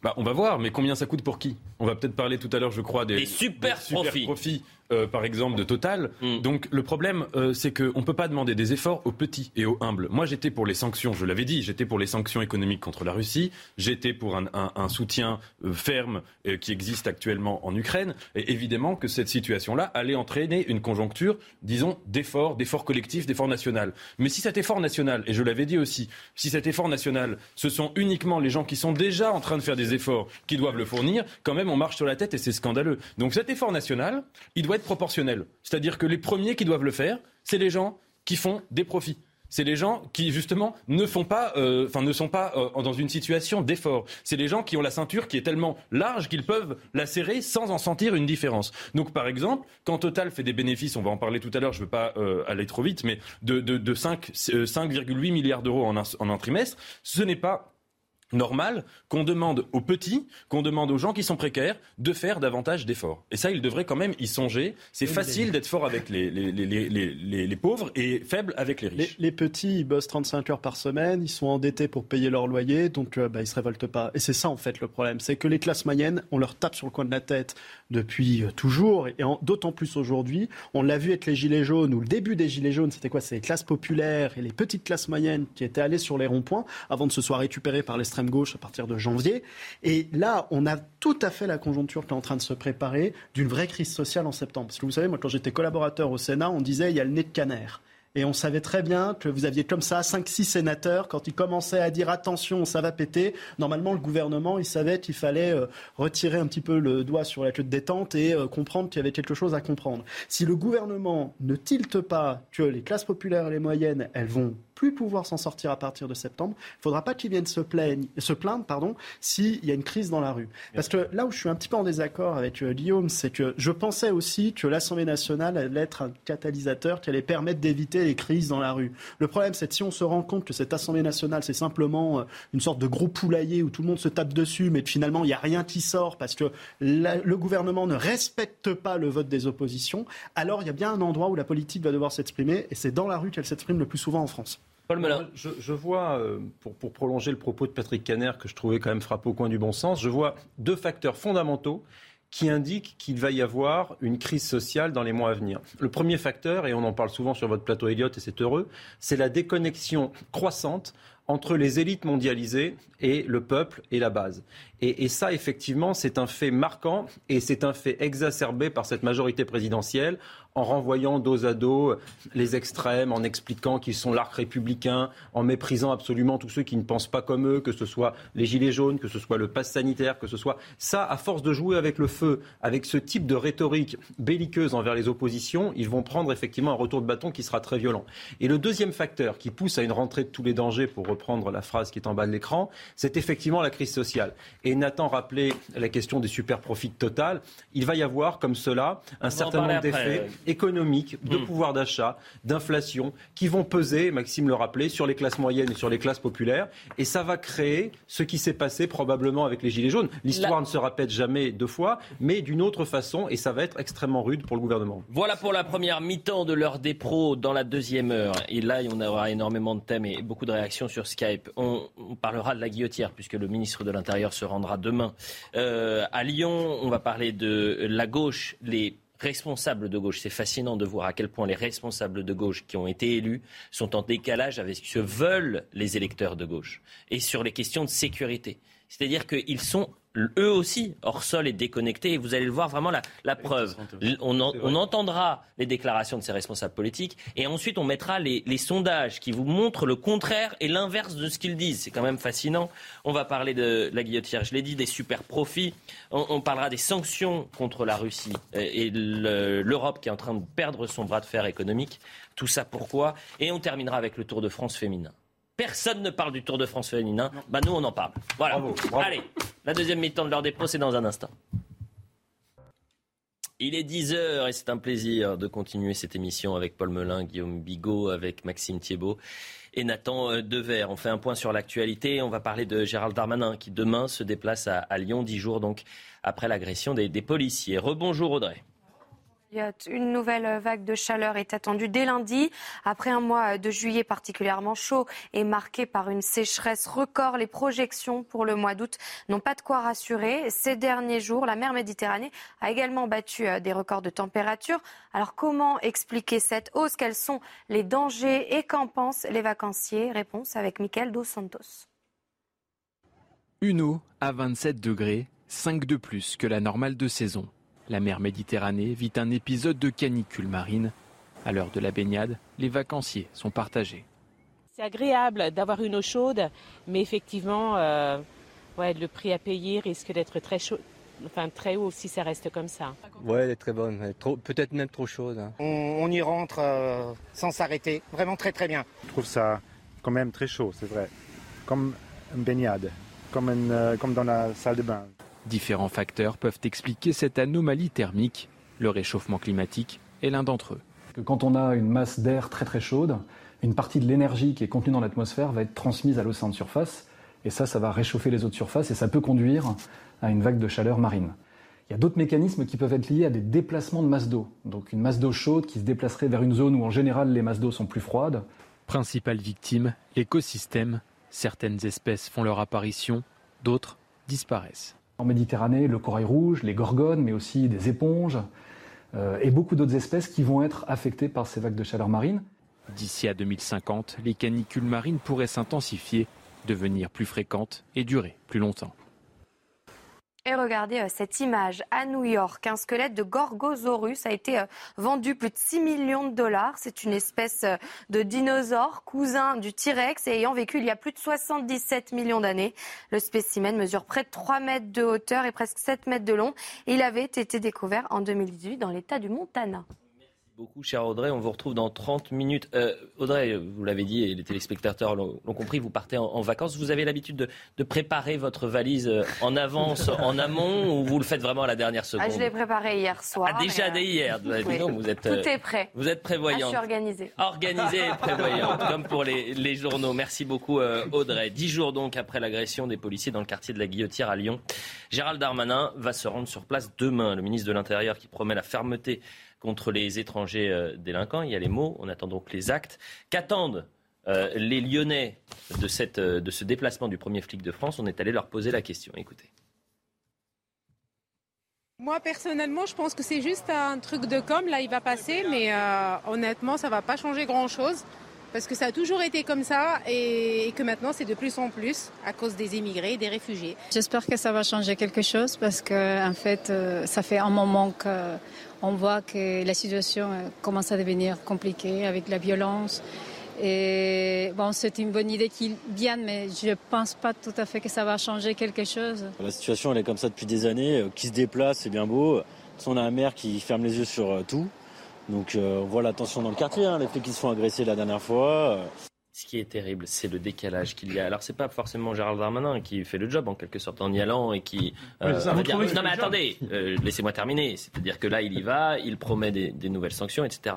Mais on a eu 200 fois où il était là. Non, mais hier, on avait euh, l'un des adjoints à la mairie de Lyon.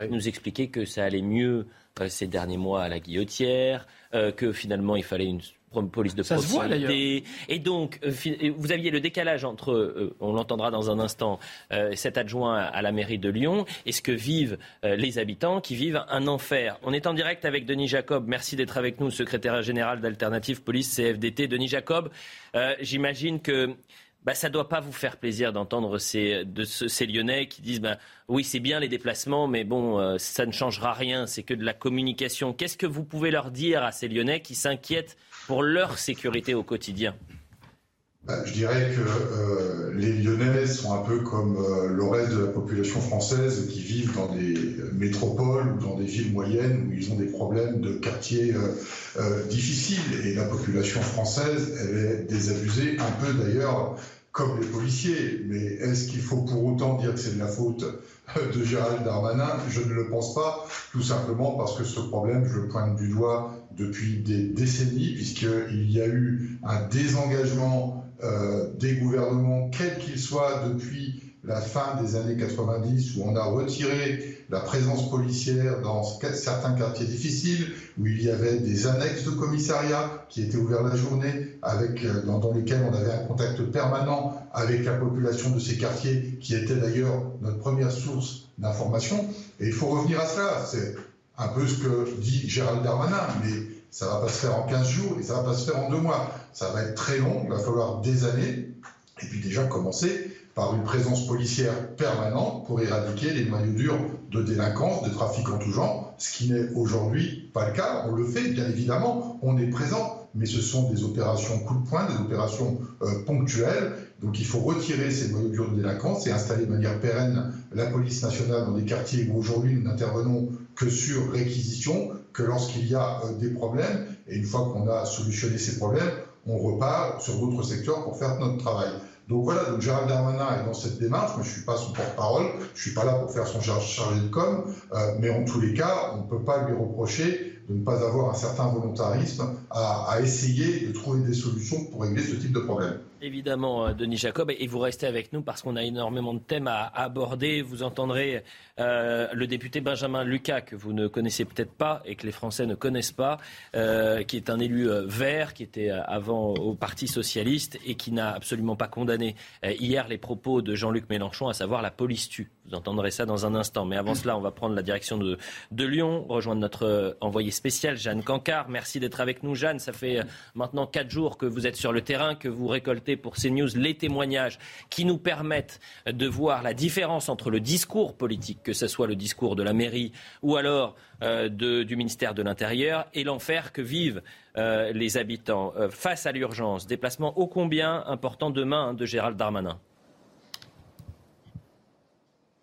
Oui, Elliot, le ministre de l'Intérieur qui est attendu ici en début de matinée, il devrait arriver à la gare de Lyon pour se rendre dans un premier temps au centre de rétention administrative de Lyon. Vous savez, ce nouveau centre qui a ouvert en janvier, en janvier dernier, plus communément nommé un CRA. Un CRA, qu'est-ce que c'est? Eh bien, c'est un lieu euh, fermé dans lequel eh bien, les étrangers en situation irrégulière euh, sont placés le temps d'identifier leur nationalité, les étrangers en situation irrégulière qui font l'objet d'une décision d'éloignement. Ensuite, dans un second temps, le ministre de l'Intérieur est attendu à l'hôtel de police près d'ici, près de la place Gabriel nous nous trouvons dans le quartier de la Guillotière. Mais d'après toujours nos informations, les dernières informations que nous avons, il n'y a aucun déplacement qui est prévu ici dans ce quartier de la Guillotière. Pourtant, nous rencontrons euh, les habitants depuis quatre jours, vous l'avez dit. Ils nous disent, nous on aimerait bien qu'ils viennent ici. Certains, au contraire, nous disent que cela ne servirait à rien car pour eux, cette visite est simplement un coup de com'. La seule chose qu'ils nous disent, c'est on voit la différence depuis une semaine, depuis l'agression de ces trois policiers ici, euh, place Gabriel Perret, avec le renfort policier. L'atmosphère euh, a tendance eh bien, à se calmer ils sentent que les délinquants sont moins présents, mais ils nous disent que c'est seulement repousser le problème, puisqu'une fois que les policiers seront partis, eh bien ils ont peur que tout, redevienne comme avant. Attendez, Jeanne, là c'est très important ce que vous nous dites. Euh, déplacement de Gérald Darmanin à Lyon, mais il ne va pas aller à la guillotière. Pour l'instant, d'après les informations qu'on a, c'est pas prévu au programme. Après, il va aller rencontrer les policiers qui travaillent, eux, qui sont mobilisés au quotidien sur le terrain ici. Merci Jeanne Cancard. Si demain, euh, Gérald Darmanin ne va pas sur le lieu où il y a eu l'agression, euh, et qu'il ne va pas au cœur, euh, je reviens complètement sur ce que j'ai dit il y a deux minutes. Non mais plus sérieusement, s'il n'y va pas sur le terrain, là, au cœur du réacteur, en quelque sorte, au cœur des problèmes des habitants de, de, de la guillotière, aller au contact de ces gens qui souffrent depuis des mois, est-ce que ça vous choquerait Paul Melun. Je vais être un peu provocateur, Elliot, mais pour moi, c'est de l'ordre du symbole. Très franchement, que M. Darmanin, physiquement, avec ses deux pieds, soit posé à la guillotière ou qu'il soit posé dans les quartiers nord de Marseille pendant 10 minutes avec 15 caméras ou qu'il n'y aille pas, peu m'importe. Moi, ce qui m'importe, c'est la sécurité des gens à la guillotière au quotidien. Et là, ce qu'expliquait Jeanne Cancard en conclusion de son propos était très important. C'est-à-dire que, a priori, depuis qu'il y a eu ce lynchage des policiers odieux il y a quelques jours, la situation se serait progressivement un peu améliorée. Pourquoi? Parce qu'effectivement, on assiste toujours à la même chose. C'est-à-dire que vous avez une multiplication exponentielle des lieux d'hyperviolence, quasiment de guérilla urbaine en France, et que dès lors qu'on place le projecteur, et c'est d'ailleurs là qu'on voit que le rôle des médias est plutôt positif dans, ce, dans ce cas-là, c'est-à-dire qu'on va mettre le projecteur sur ce chaos, et bien là, le ministre intervient, fait chasser les fauteurs de troubles et les déplace à quelques dizaines de mètres. Mmh. On a vu la même chose, avec les points de deal. On voyait arriver un bulldozer, hop, on déplace les gens sans mettre plus loin. Mais je vous, rassure, je vous rassure, Elliot, si on fait le même sujet sur la dans six mois, mais ce sera la même panade, si ce n'est pire. Donc à chaque fois, si vous voulez, c'est le pansement sur la, sur la jambe de bois, cette histoire de Gérald Darmanin. Je suis convaincu. Euh, en novembre dernier, Jean-Marc Morandini était sur le terrain. Absolument. Euh, avec Jordan Bardella. Donc si vous voulez, de toute façon, le problème, c'est que Gérald Darmanin, je vais vous donner un scoop ce matin, Elliot, ne sera pas le ministre qui va régler durablement ce problème, parce que ça nécessiterait qu'il change son logiciel idéologique et qu'il fasse ah, quelque chose. Et Qu'Emmanuel Macron change son logiciel oui, vous avez raison, idéologique. Pardonnez-moi, Gérald, Darmanin, si vous voulez, c'est le prolongement de M. Macron.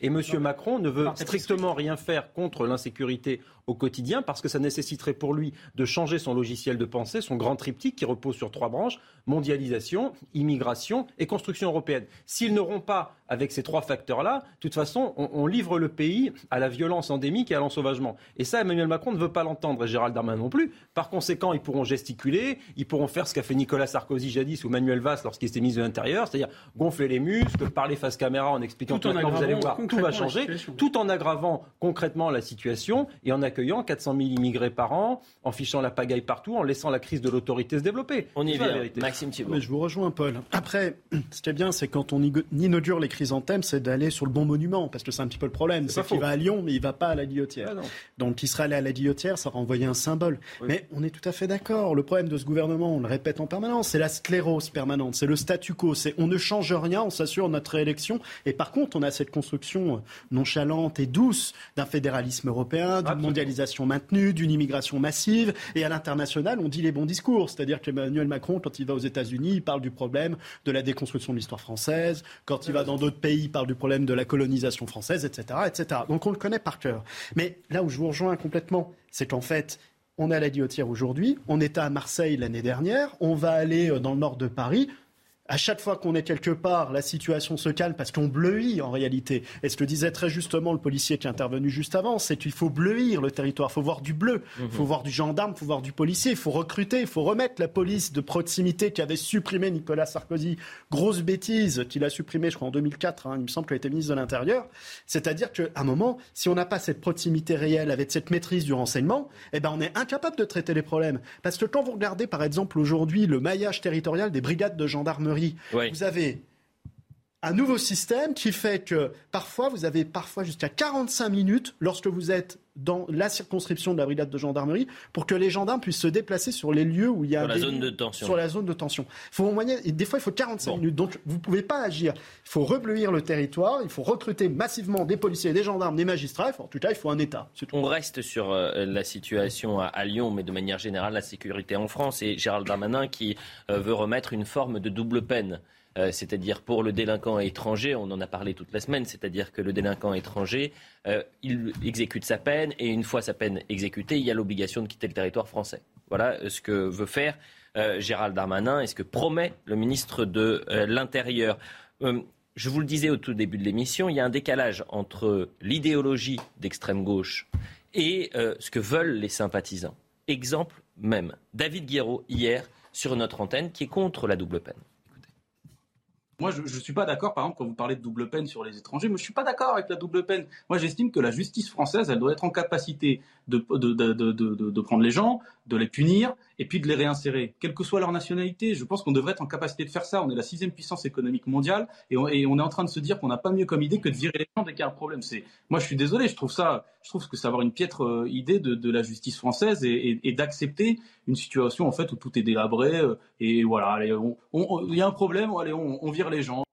Idéologie. Donc, attendez, de ce, donc, du bras euh, droit de Jean-Luc Mélenchon, petite piqûre de rappel. 13 juillet dernier. Sondage CSA exclusif pour CNews. À la question faut-il que les étrangers condamnés en France exécutent leur peine dans leur pays d'origine? Donc les Français vont encore plus loin. Voilà ce que les sympathisants de la France insoumise répondent. Oui à 61%, non à 39%, et c'est euh, quasiment le même profil pour Europe Écologie Les Verts. Voilà donc un fossé idéologique entre ce que veulent les euh, députés, ce que euh, veulent les députés LFistes, et ce que veulent les sympathisants, ou du moins ceux qui ont voté pour mais c'est un leurre, c'est un leurre. Mais parce que, parce que ces idées-là sont partagées par toute la classe dirigeante. Parce que Nicolas Sarkozy avait ce genre d'idées, parce que M. Valls a été rappelé avait ce genre d'idées, parce que tous veulent construire la. Quelle idée? J'ai pas compris. Bah, construire, euh, euh, le, faire la construction européenne, adhérer à des traités, euh, renforcer les droits de la défense, mettre l'individu au cœur de tout. Tout ça, c'est une même idéologie. Je ne suis pas sûr que l'idéologie de Nicolas Sarkozy soit la même que François Hollande. Pardonnez-moi, euh, ah, Guillaume Bigot. Vous vous trompez, c'est rigoureusement la même. Ah, Monsieur bah, Hollande, Monsieur Hollande a dit. mon ennemi, c'est la finance, il a fait la politique hum. de la finance. Monsieur Sarkozy a dit mon ennemi, c'est les criminels, il a fait la politique de, de, supprimer la double peine. une crise économique en 2008. Bien vous voyez bien que, à, la, enfin, à part des, des mises en scène, disons, verbales, c'est quasiment la même chose. Donc, en fait, là, c'est un leurre intéressant, très intéressant. Pourquoi? Parce que vous avez toujours pire. Vous avez tout, là, vous avez quelqu'un qui l'assume, qui le dit, qui est dans la surenchère, qui est dans l'extrême. Alors, par rapport à cette vision extrémiste, on dit, ah bah quand même, on a des gens modérés et raisonnables. Modérés et raisonnables, d'accord. Qu'est-ce qu'il nous dit, M. Darmanin? Est-ce que c'est modéré et raisonnable? Je vous signale qu'aux États-Unis, en Corée, au Mali, dans n'importe quel pays, je dis normal démocratique, pas démocratique, état de droit, pas état de droit, hmm. n'importe quel pays du monde, quand les gens sont sans titre de séjour dans un pays, ils peuvent être renvoyés chez eux. Ça ne dérange personne. On n'en est plus là, puisque c'est totalement impossible. Donc déjà, les clandestins dehors. Il dit les clandestins qui ont commis des actes graves. Donc ça veut dire que les clandestins qui n'ont pas commis des actes graves, eux, ils restent. C'est pas un problème. Bah, effectivement, 5,6% des OQTF sont appliqués. Plus il y en a, moins ils les appliquent. Ça, c'est le premier point. Ensuite, il dit une certaine forme de double peine. Mais on peut mm. s'arrêter un instant sur cette, euh, sur cette euh, formulation mm. stupéfiante. Ça veut dire que ce n'est pas complètement la double peine qui veut supprimer. Déjà, c'est extrêmement choquant. On est à 110%, 150% parfois de taux d'occupation dans les prisons. Il y a 7% d'étrangers en France, ils sont 23% dans les prisons. Et vous ne voulez même, vous n'avez même pas le courage Moi, ce qui me fascine, ce qui me fascine, pardonnez-moi Guillaume Bigot, mais ce qui me fascine, c'est qu'on vient d'entendre euh, David Guiraud euh, qui est, donc député de la France Insoumise, élu euh, dans le Nord, il dit, il dit, de manière suis contre la double peine. Vous avez des Français, Ah donc des sympathisants, la majorité de Mais ces sympathisants. Aussi. LFI. Non, mais Monsieur vous, c'est. Monsieur Darmanin qui vous intéresse. Monsieur Macron aussi, d'accord. Oui, mais attendez, on était en train de je- parler de. Et à mon avis, ça, masque quand même une chose. Ça masque que quoi? Double peine Ouais, ça masque ou pas double peine, Ouais. de toutes les manières, les individus, étrangers ou pas, c'est pas le sujet, qui se font arrêter et qui vont en prison, il y en a 40% qui récidivent dans l'année de leur libération. Bah alors, Donc, euh, qui, ceux qui, qui partent, pardonnez-moi, qui récidivent, Mais là, mais dans leur pays je parle pas d'origine. spécifiquement Non, mais moi, je, non, mais je moi- parle de tout le monde. Oui, mais Tout euh, à l'heure, alors, il y avait Jeanne Cancard disait quelque chose qui m'a vraiment interpellé. Attendez, vous me parlez de Jeanne Cancard. Est-ce qu'on peut Non, mais rester c'est- sur la thématique, c'est s'il vous plaît, euh, que ce soit euh, Guillaume Non, non, et, vous, Nathan, je c'est veux qu'on reste ce sur la que je vais thématique. dire. Alors, c'est c'est- lié. Elle disait qu'elle rapportait que dans la guillotière, le fait que quand il y avait une présence policière, il n'y avait plus d'agression sur le moment même. Et puis dès que les policiers s'en vont, les agressions recommencent. C'est exactement la même chose au niveau du problème policier ou au niveau du problème pénal. C'est-à-dire qu'en fait, les solutions, elles sont nécessaires, mais elles sont totalement insuffisantes. Parce que quand les gens vont en prison, encore une fois, dans l'année de la libération, il y en a un sur deux Donc, qui récidivent personne pour les actes mêmes sur lesquels ils ont été, il a Personne, été Maxime. Thébault, euh, faites-moi plaisir s'il vous plaît, ne faites pas comme Guillaume Bigot et Nathan Dever qui ne répondent pas à la question. Vous avez un élu euh, député La France Insoumise qui va à l'encontre de ce que veulent les sympathisants, c'est-à-dire plus de fermeté à l'égard des délinquants étrangers. Comment vous m'expliquez ça? Ben parce qu'il est déconnecté. Vous savez, le général de Gaulle disait on fait de la politique sur la réalité et non des rêves. Et lui, il en fait sur des rêves. Il respecte même pas la loi de la République. La loi de la République, elle est claire. Il y a 10 des interdictions du territoire français qui peuvent être prononcées par les juges, euh, le juge pénal en peine principale ou en peine complémentaire. Donc la fameuse double peine, elle existe dans la loi. Mais là où je rejoins Guillaume, c'est qu'en réalité, ces peines, elles sont elles sont prononcées ou elles sont prononcées de manière très difficile parce que les conditions sont compliquées. Si vous avez de la famille, si c'est pas un acte grave, etc., on ne peut pas prononcer cette peine. Et après, vous avez l'intervention du droit européen qui vient protéger ces délinquants en leur permettant de rester sur le territoire national pour tel ou tel lien, pour préserver leur vie privée, etc., Mmh. etc. Ce qu'il faut à un moment, c'est de la fermeté, sortir de cette politique immigrationniste. On est toujours avec euh, Denis Jacob et, et je vous remercie Denis Jacob. Je rappelle que vous êtes secrétaire général d'Alternative Police Euh, Vous allez entendre Benjamin Lucas, qui est député vert. Euh, Député vert peut-être à l'extérieur et rouge à l'intérieur. Pourquoi je vous dis ça? Il a refusé hier de condamner les propos de Jean-Luc Mélenchon, à savoir la police tue. Il a eu un échange sur Europe 1 avec euh, le sénateur euh, Xavier Iacovelli, sénateur de la majorité. Alors, je l'ai dit hier soir, je ne suis pas sûr que ce soit le meilleur avocat de la majorité en matière de politique pénale, puisqu'il nous a expliqué il y a une semaine que 96% des peines étaient exécutées, que tout allait bien dans notre politique pénale et que les moyens étaient mis, etc. Donc, je ne suis pas sûr que ça soit le meilleur avocat et meilleur débatteur face à Benjamin Lucas. Écoutez Benjamin Lucas, euh, euh, Denis Jacob, et vous allez euh, peut-être répondre à euh, euh, Benjamin Lucas, député vert. partir du principe que tout le monde considère qu'agresser. Tout le monde est d'accord ici pour le soit dire. Fonctionnaire de police, Allons, allons. enseignant, soignant. Donc tout le monde est d'accord pour Voilà. dire que la police ne tue pas. Mais moi je vous dis, il y a eu la semaine où Jean-Luc Mélenchon a dit ça, il y a euh, des violences policières qui conduisent à la mort de certaines personnes. C'est une réalité aujourd'hui. On peut, on peut, qu'il on y peut ait se la cacher, on peut se voiler la face, Non, mais on peut reconnaître qu'il y a un sujet complexe Mais à traiter. vous ne pouvez pas, monsieur le député, en tant que représentant de la nation, dire que la police tue. Ça veut dire que la police tue, vous estimez que c'est l'organisation d'État qui organise le meurtre d'un certain Mais nombre de nos concitoyens. Il y a aujourd'hui. Est-ce que vous assumez ces Il y a propos aujourd'hui, monsieur, on n'est pas dans un tribunal, donc vous allez baisser d'un ton. Et c'est moi- c'est moi le chef. C'est un- Et- débat, je vous pose des oui, questions. Eh bien, je vous dis que vous êtes dans un aveuglement qui consiste à ne pas voir qu'il y a des violences policières, que de ces violences policières peuvent parfois Donc je- résulter des je morts. note que vous ne répondez pas à ma et question. qu'aujourd'hui, l'IGPN n'est pas indépendante et qu'aujourd'hui, vous avez un ministre de l'Intérieur, votre ami Monsieur Darmanin, qui se comporte plus comme le porte-parole du syndicat d'extrême droite Alliance que comme un ministre de l'Intérieur de la République, plus comme un chef de clan que comme un ministre de l'Intérieur de la République et qu'il ne fait rien pour lutter contre ces violences policières, rien pour lutter contre le racisme dans la police et que tant que nous n'abordons pas ces problèmes, eh bien on crée de la tension et de la violence. Mais visiblement, vous préférez, pour votre surenchère avec l'extrême droite, pour votre course de vitesse verbale avec l'extrême droite, continuer à être dans le slogan et l'incantation plutôt que dans les solutions. Je regrette. 7 minutes 30 est insupportable. Insupportable. Il faut peut-être rappeler à, à Benjamin Lucas, euh, élu de, euh, donc, euh, et, et député aujourd'hui, que 84% des Français soutiennent leur police. Bien sûr. Denis Jacob, qu'est-ce que vous lui répondez? Oh, je crois que je ne vais pas perdre mon temps à, à répondre à ce monsieur. Je pense que c'est un débat de, de, de caniveau, comme l'a vu, en tous les cas, la LFI euh, l'a conduit, euh, con- conduit ce discours depuis des années. Moi, je dirais tout simplement que c'est ce type de discours qui, au contraire, tue euh, la police, tue l'action euh, policière, euh, tout simplement parce que ça distille un message où, après tout, on n'a pas besoin de respecter l'autorité de l'État, l'autorité des policiers, puisqu'on a des élus de la République qui, se permettent de vilipender euh, la police nationale ou tout ce qu'elle représente. Ce que je pourrais dire, moi, euh, en argument, par contre, très factuel et concret, euh, c'est que l'IGPN est indépendante, que l'IGPN n'a pas la réputation de faire des cadeaux à la police nationale, que son rapport vient d'être rendu public, qu'elle fait état effectivement de certains comportements inadaptés dans la police nationale, que ces comportements sont à la fois condamnés, et là on parle de double peine également, condamnés d'une manière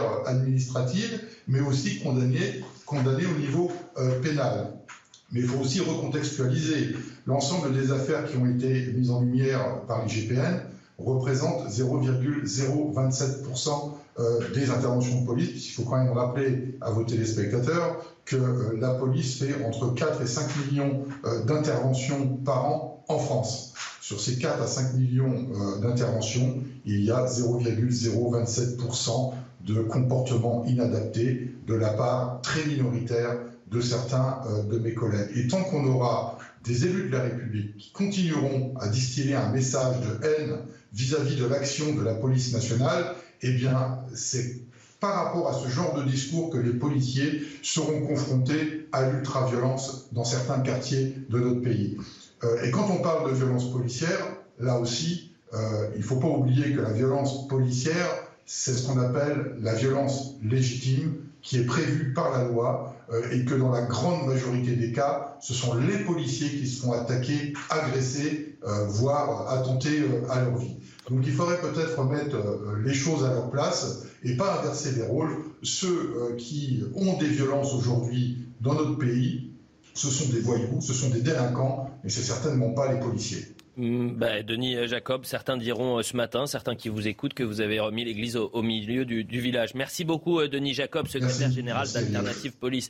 Maxime Thébault, là, c'est l'avocat à qui je m'adresse, c'est-à-dire que vous avez des élus aujourd'hui qui instille ce, climat-là de, haine de la police et d'une partie de la police. Et oui, il participe de la violence contre la police et contre les gendarmes. En 10 ans, il y a une augmentation de 110% des actes de violence contre les gendarmes.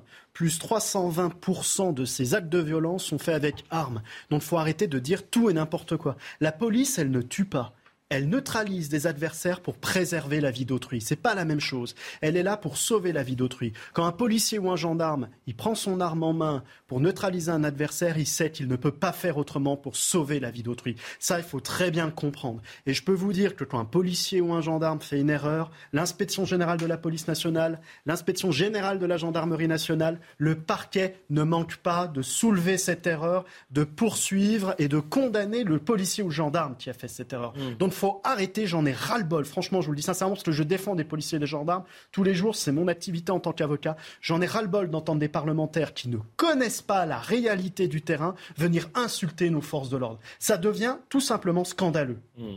Paul Melun, il faut remercier euh, la NUPES parce que euh, aujourd'hui, euh, ce député Benjamin Lucas, qui il y a six mois était dans les abîmes du Parti socialiste, mmh. par un jeu d'alliance, dans les couloirs du Parti socialiste, par un jeu d'alliance, par un jeu d'alliance, même pas idéologique, mais simplement pour avoir des sièges, se retrouve aujourd'hui. Ah mais je vais vous rassurer, il y, en a plein des comme ça, des jeunes apparatchiks aux dents longues et à la morale douteuse au plan des idées, si vous voulez. Bon, c'est dramatique, mais c'est comme ça. Maintenant, derrière cette expression de la police tue ou des violences policières, il y a une idée qui est absolument insupportable, qui est de dire qu'il y a un système de violence policière qui serait institué. Dire que certains policiers, des cas isolés, ont été violents, oui, enfin c'est comme dire qu'il fait soleil parfois et qu'il pleut d'autres fois. Oui, bien sûr, comme il y a des professeurs des écoles qui ont été pédophiles, comme il y a eu des hommes politiques qui ont été malhonnêtes. Est-ce que ça veut dire qu'il y a un système de malhonnêteté politique? Est-ce que ça veut dire que l'éducation nationale est pédophile? Euh, a, priori, non. Donc si vous voulez, je vois pas pourquoi est-ce qu'on ferait ce procès à la police, ou alors que je vois trop bien, c'est que M. Guiraud et ses amis, ou M. Lucas, sont en train, effectivement, comme le rappelait Maxime,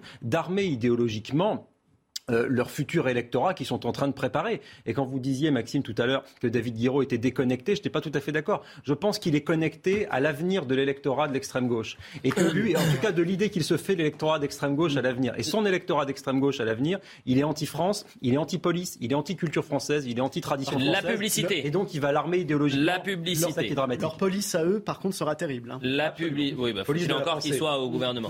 La publicité, on revient dans un instant, on continue donc. Euh, jusqu'à 11h. On va parler des super profits. Est-ce qu'il faut surtaxer les super euh, profits Super taxer les super profits. Super taxer les super taxer. Est-ce qu'il y aura un super taxeur euh, L'effet boomerang avec les sanctions euh, russes et, l'Union européenne, l'Europe qui est en train de perdre son bras de fer. Et puis ça vient de tomber. Le député Renaissance Rémi Robert, vous savez, c'est celui qui ah avait fait le salut nazi à l'Assemblée, va faire un don de 1000 euros à la Fédération nationale des déportés. Oh. L'élu de oh. Saône-et-Loire réitère ses ah excuses après de, auprès de ceux qu'il a sincèrement blessés. 1000 euros à la Fédération, franchement. Enfin, je ne dis rien. La publicité et ensuite on. Vous voulez qu'on commence par ça, tiens Ah oui, Après la publicité, on, parle de ça.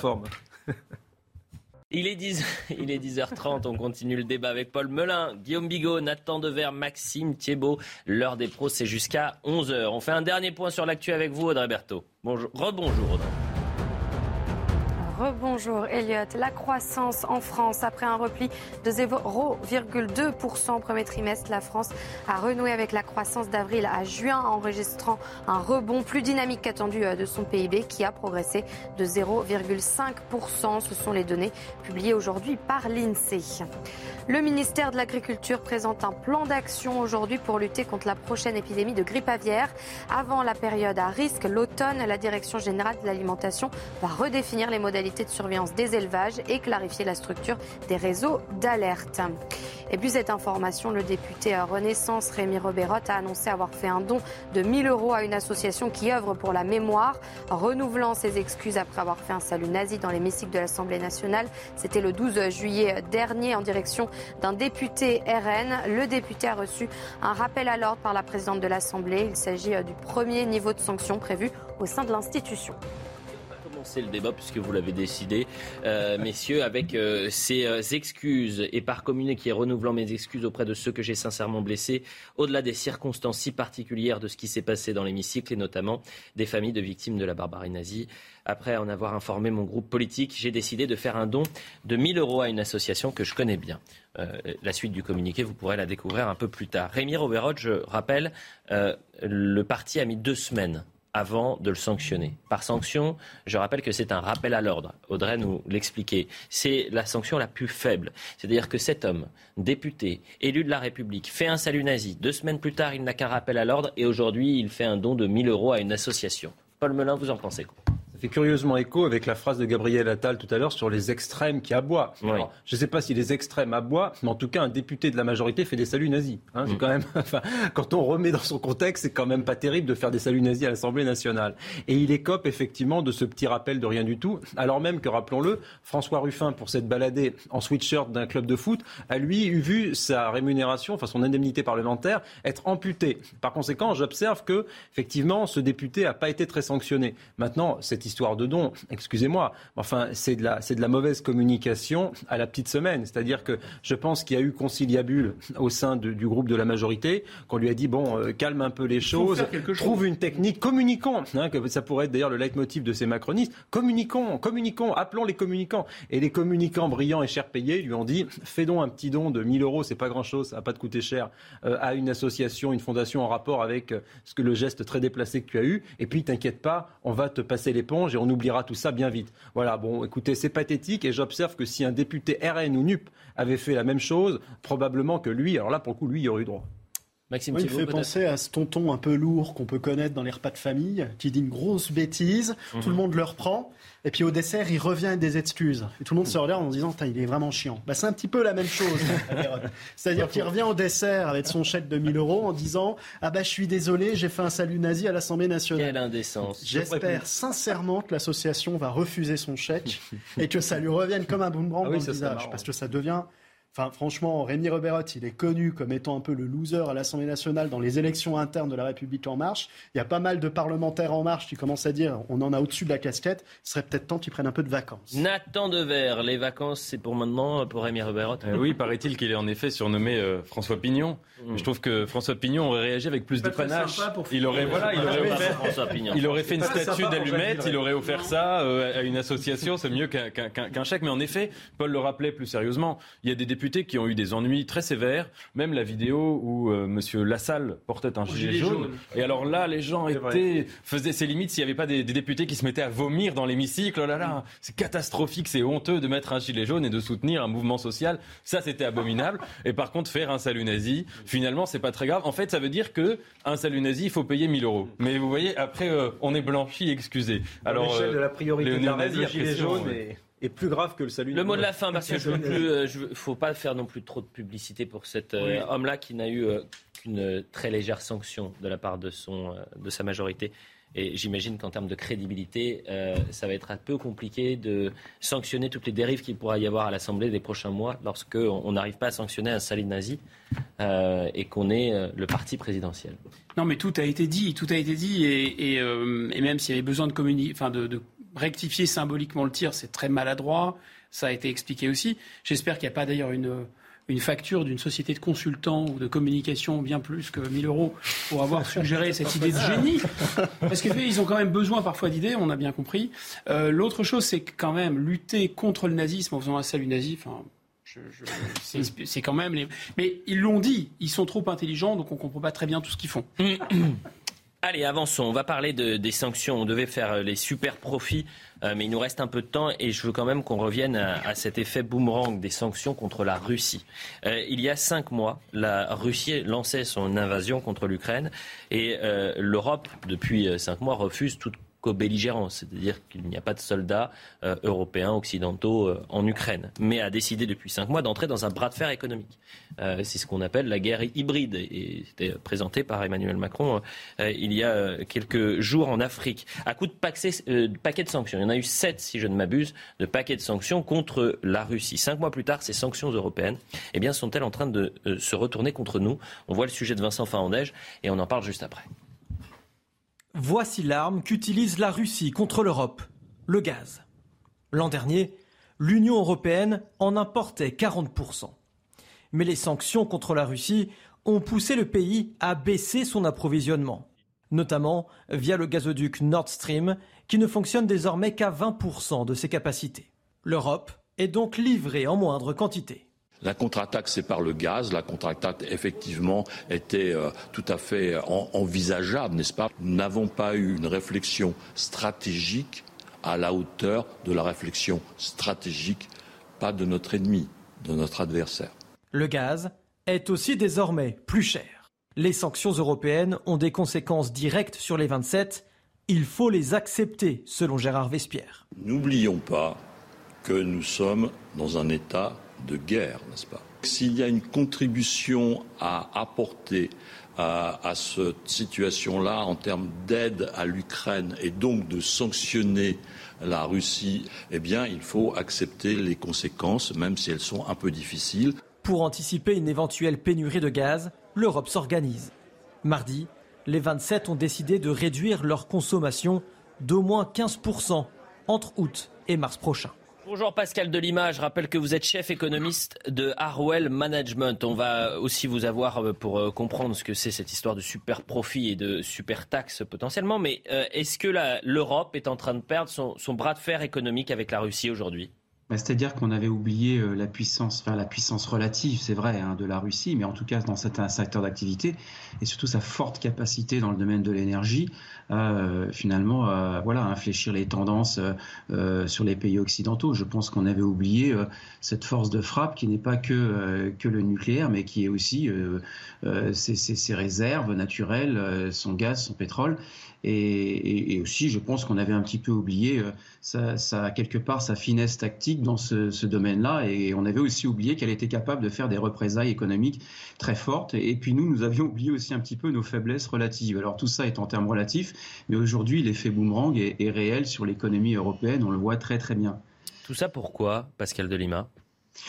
Bah, Parce que finalement, euh, je pense qu'on a fait fi pendant très longtemps euh, des tensions euh, géopolitiques qui se construisaient progressivement peu à peu et que nous avons une vie heureuse quelque part en Occident et que nous avions un petit peu oublié aussi l'histoire européenne et que nous avions un petit peu oublié qu'il y avait quelqu'un pas très loin qui, qui, qui ne l'entendait pas comme nous sur un certain nombre de, de blocs géopolitiques. Et donc nous avons construit nos vies respectives sans faire attention attention finalement à, à, à, ce qui se passait euh, du côté de, de, la Russie et du côté du front Est. Et je pense que nous avons négligé ce point-là. Par ailleurs, les sanctions économiques peuvent être très efficaces lorsqu'il s'agit d'un pays, euh, c'est un petit peu banal de le dire, mais mm. petit, comme Cuba, comme euh, voilà. Mais quand on a un pays d'une puissance énergétique comme celle-ci, les effets boomerang sont colossaux sur la croissance, l'investissement et surtout aujourd'hui le pouvoir d'achat. Vous restez avec nous, bien évidemment, Pascal Delima, puisqu'on parlera des super profits dans un instant. Mais je me tourne vers vous, euh, Guillaume Bigot, l'homme de l'info du monde. Formidable émission le samedi. Euh, mais plus sérieusement, euh, voilà, ça fait cinq mois et sept paquets de sanctions. Et aujourd'hui, ça retombe sur nous, ça retombe sur les Français. C'est les Français qui vont pâtir de ces situations. Et finalement, la, la Russie euh, n'a pas le, mis un genou à terre, en quelque sorte. Gouverner, c'est prévoir. Et ça peut être mieux de enfin, boire ou conduire, il faut choisir, gouverner ou réfléchir. Euh, là, je pense qu'il ne faut pas choisir, il faut réfléchir euh, pour gouverner, c'est sûr, c'est certain. Quand vous regardez ce qui s'est passé avec la Corée du Nord, on a infligé des sanctions drastiques, ça n'a absolument rien changé au problème d'enrichissement d'uranium. Quand vous regardez ce qui s'est passé avec l'Iran, sanctions drastiques, bah, ça y est, l'Iran est en train de franchir le seuil. Quand vous regardez ce qui s'est passé avec l'Irak, il a fallu une invasion militaire, mais les sanctions n'ont eu aucun effet, si ce n'est d'aggraver encore la situation euh, des Kurdes. Quand vous regardez ce qui s'est passé en Russie en 2014, des sanctions qui ont été infligées, limitées certes, mais ça a eu un effet très clair, c'est-à-dire que ça, ça, en général, ça soude la population autour des dirigeants, donc c'est des effets contre-productifs sur le plan politique. Ça peut même avoir des effets pervers négatifs économique. Économique, c'est-à-dire que la Russie est redevenue une très grande puissance agricole après 2014. personne ne s'y intéressait manifestement. Et là, sanctionner un acteur qui tire 80% de ses revenus euh, des matières premières, alors que les sanctions vont avoir directement pour effet d'élever le prix des matières premières, bah, je ne sais pas, mais c'est ah, les bras nous en tombent. À moins de considérer, mais je ne suis pas complotiste, que tout ça a été fait pour rester du gaz de schiste américain, beaucoup plus polluant, beaucoup plus cher. Nathan Devers. Alors j'ai deux désaccords avec vous. Le premier, c'est que les sanctions peuvent avoir un, effet, en effet, totalement imprévu, surtout dans une autocratie. Soit ça peut souder la population derrière un chef, c'est ce qui s'est passé en Iran après 79, ou derrière un régime. Soit ça peut au contraire créer une forme de rupture, de faille dans la propagande du régime à l'intérieur, en politique intérieure. Alors, bah, justement, j'y viens. Il y a en effet peu d'informations qui, euh, euh, qui nous proviennent quant à l'état actuel de l'opinion russe. Mais il y a un certain nombre d'études qui montrent que, semble-t-il, les jeunes, c'est-à-dire les 18, 30, 25, 30 ans en Russie, euh, sont massivement, en tout cas de manière majoritaire, contre le fait de mener cette guerre en Russie. Les sanctions, ont sans doute évidemment eu euh, une part dans ce retournement de, qui était déjà, je vous l'accorde, pas toujours très favorable à Vladimir Poutine, mais cette accentuation de la méfiance et de la défiance de la jeunesse russe envers Vladimir Poutine et le régime de Poutine. Ça, c'est le premier désaccord que j'ai avec vous. Et le deuxième, c'est que du coup, la question qui se pose, c'est que fallait-il faire parce que, comme vous vous, expliquiez euh, très, clairement les termes du problème, à partir du moment où les, pays européens d'Europe occidentale ne voulaient pas entrer en affrontement armé direct avec la Russie de Poutine et déclencher une immense guerre mondiale militaire, il y, euh, y avait soit ça, soit ne rien faire, soit prendre des sanctions. Il y avait vendre des armes. Il n'y avait pas à soit vendre bah, des armes. la Turquie vend des armes très efficaces à l'Ukraine qui permet de se défendre et en même temps elle n'applique pas les sanctions. Mais ça ne pas incompatible. Excusez-moi, mais ça ne revenait pas là à, marquer la désapprobation vis-à-vis de la Russie. Ça revenait à, soutenir l'Ukraine. Et juste une chose, le grand argument qui était dit contre les sanctions, c'était de dire que ça va rapprocher euh, la Russie de la Chine. C'était le grand argument qui était dit attention, on va les jeter dans les bras des Chinois. Bon, ce qui est fait. Ce qui est fait. Ce qui aurait été fait de toutes les manières. Regardez une déclaration très récente du régime chinois, très intéressante, qui ont dit là de toutes les manières, de toutes les manières Taïwan, c'est une question de temps. Nous allons y aller. Et ils ont menacé Biden en disant à Biden, faites attention, ne jouez pas avec le feu, euh, Taïwan, c'est à nous. Donc de toutes les manières, cette alliance euh, Chine russo-chinoise autour de le fait de reprendre des territoires, des petites souverainetés pour étendre leur impérialisme, elle était déjà actée depuis longtemps oui, ah. c'est ça. Le, lien entre les Russes et les Chinois a été acté depuis longtemps. Ça ne veut pas dire qu'on n'aurait pas pu lutter contre, nous Français, nous Occidentaux. C'est-à-dire qu'au moment où M. Poutine, lorsqu'il est arrivé au pouvoir, a tendu la main à, l'Occident et où l'Occident aurait pu se rapprocher de M. Poutine, il y a eu effectivement, progressivement, sanctions, ostracisation sur la scène internationale. Et au concert des nations en Occident, on n'a pas voulu de M. Poutine, on n'a pas voulu des Russes. Et donc, on les a aussi projetés dans les bras, effectivement, des Chinois et d'un certain nombre de pays des BRICS parce que nous n'avons pas été en mesure aussi de les récupérer à nous. Et, l'expansion de l'OTAN à l'Est est aussi euh, en partie la cause de cela. Ces sanctions nous amènent à une situation aujourd'hui, cette crise de l'énergie et cette inflation qui est en train de, progresser. Euh, le porte-parole du gouvernement euh, nous parle de pic de l'inflation qui est à son sommet aujourd'hui et que ça va retomber. Euh, espérons-le. Mais voilà des mois qu'on nous demande de faire un effort face à la, crise de l'énergie, que les Français font face à une explosion, je le disais, euh, des prix à la pompe, que le passage à la station euh, essence, c'est devenu une angoisse. Et on apprend hier que Total Energy, eh bien, pour Total Energy, tout va pour le mieux. Au semestre 2022, le groupe présente un bénéfice de 5,7 milliards, soit 3 milliards et demi de plus que l'année dernière. Pour soulager, aider les Français, super profit. Est-ce qu'il faut les sur super taxé. C'est pas facile à dire. Vincent Fandèche toujours, et on demandera à Pascal Delima ce qu'il en pense. Il y a d'un côté les super profits et la polémique sur leur utilisation. Total Energy a plus que doublé son bénéfice au second trimestre, 5,7 milliards de dollars contre à peine plus de 2 milliards à la même période l'an dernier. Mieux, pour le premier semestre, le résultat net ajusté du géant pétrolier atteint les 18,8 milliards de dollars, presque trois fois plus qu'en 2021. Ces chiffres s'expliquent par la flambée des prix des hydrocarbures provoqués par la guerre en Ukraine. Alors, que faire de cet argent? Faut-il taxer ces super profits La gauche et l'extrême droite y sont favorables, mais l'idée est rejetée par le gouvernement. Réponse du gouvernement, c'est de dire plutôt que de laisser des super profits et ensuite d'aller taxer, nous on demande à ces entreprises de nous aider, d'aider les Français qui aujourd'hui, avec l'inflation, peuvent avoir des difficultés sur le pouvoir d'achat. À la place, Total a annoncé une remise de 20 centimes d'euros par litre de carburant à la pompe entre septembre et novembre prochain. Pas de taxes donc, contrairement à d'autres pays. Au Royaume-Uni, le secteur de l'énergie doit verser une partie de ses profits pour aider à financer les aides à destination des plus modestes. Une mesure qui concerne notamment le géant pétrolier Shell, qui a annoncé avoir multiplié par 5 son bénéfice net au second trimestre je me tourne vers l'expert que vous êtes, Pascal Delima, et je sais que combien ces, chiffres donnent le tournis et au combien ce sujet est, compliqué et peut être flou pour les Français. Donc il faut être le plus clair possible. Quand vous avez euh, des euh, bénéfices aussi importants, des super profits, et qu'on vous parle d'une ristourne de 20 centimes, est-ce que c'est suffisant pour les Français aujourd'hui ou est-ce qu'il en faut plus?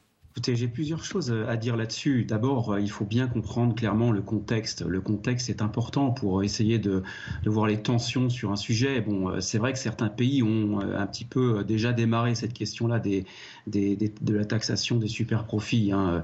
Donc, il y a des pays qui l'ont fait. Donc, nous, on s'interroge pour savoir si la France a bien fait, a priori, de le refuser en un premier temps. Et donc, ça, c'est une première question. Hein. Royaume-Uni, Italie, Espagne, Bulgarie.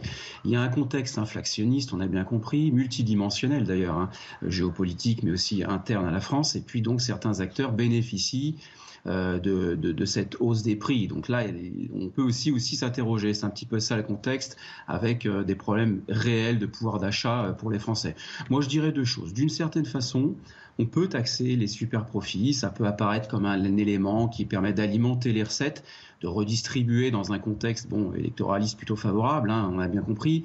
Et donc, euh, on va estimer qu'un groupe comme Total, par exemple, doit prendre des engagements, je parle en termes d'imposition, euh, vis-à-vis des Français. Je précise que ce débat euh, sur la taxe des super profits, bon, on est quand même passé de, de taxer tous les super profits à un ciblage de la taxe sur la filière pétrolière. Donc il y a cette fois-ci un petit peu plus de justice à taxer les super profits euh, bah, des gens qui super profitent euh, de l'inflation et des produits, euh, des inflations des produits énergétiques et d'une guerre finalement. Puis il y a aussi cette idée, mais elle est un petit peu plus pernicieuse, c'est qu'il faut casser aussi les anticipations pour continuer à consommer.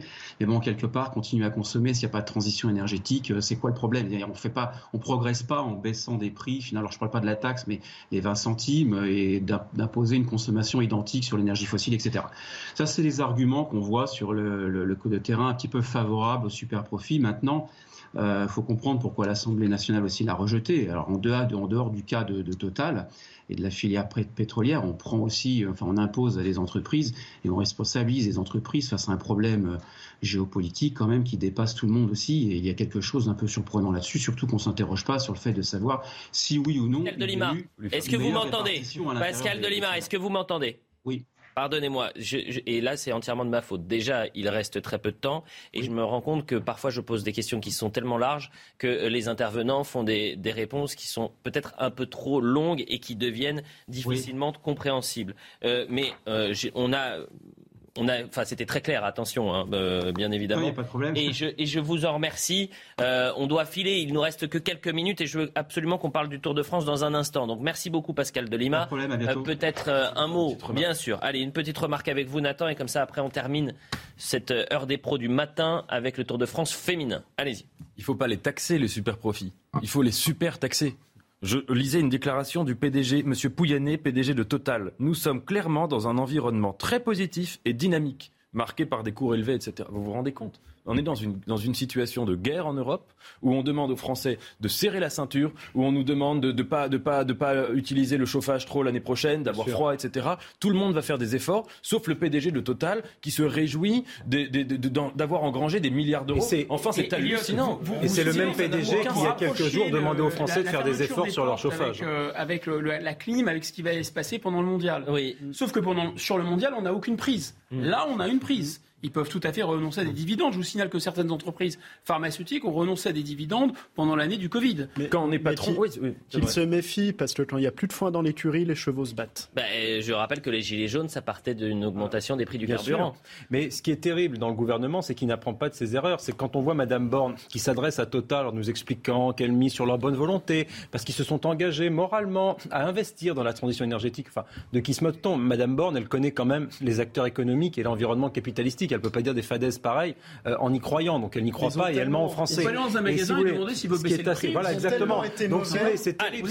Ces mesures incitatives n'ont aucun sens. On ferait mieux de faire comme en Grande-Bretagne, qui, à ce que je sache, n'est pas un État socialiste et qui a mis en place. Ils ont tellement été mauvais qu'ils ont laissé l'indexation des obligations de la dette sur l'inflation et ça nous coûte 5 à 15 milliards d'euros par an. Parlons du Tour de France féminin, parce qu'on a beaucoup parlé du Tour de France masculin, mais cette année c'est la première édition, c'est historique. Et j'ai l'impression quand même que peu de médias euh, le traitent. Regardez d'abord cette image lors de la cinquième étape reliant Bar-le-Duc à Saint-Dié-des-Vosges, remportée par la néerlandaise Lorena Vibes.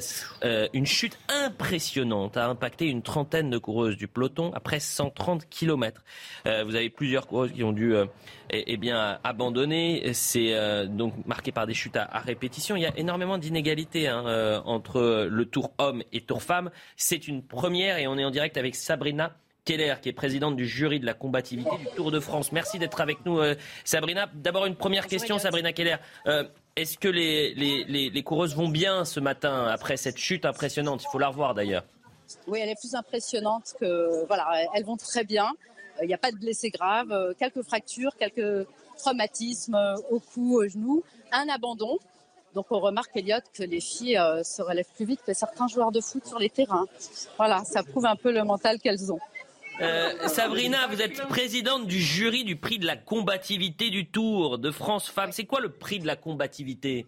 Alors c'est un des prix qui va récompenser euh, pas celle forcément qui va forcément gagner l'étape, mais celle qui va faire un acte de course, voilà, qui va qui va déclencher une attaque décisive, qui va secouer le peloton, voilà. Elle va animer la, l'étape et on va, on va la, la récompenser pour ça. Et euh, parlez-nous de l'engouement qu'il y a autour du, Tour de France des femmes. Alors racontez-nous, est-ce qu'il y a du monde sur la route Il y a euh, beaucoup, beaucoup, beaucoup de monde dans les fan zones, sur la route. C'est le premier Tour de France euh, qui est aussi, voilà, il est médiatisé.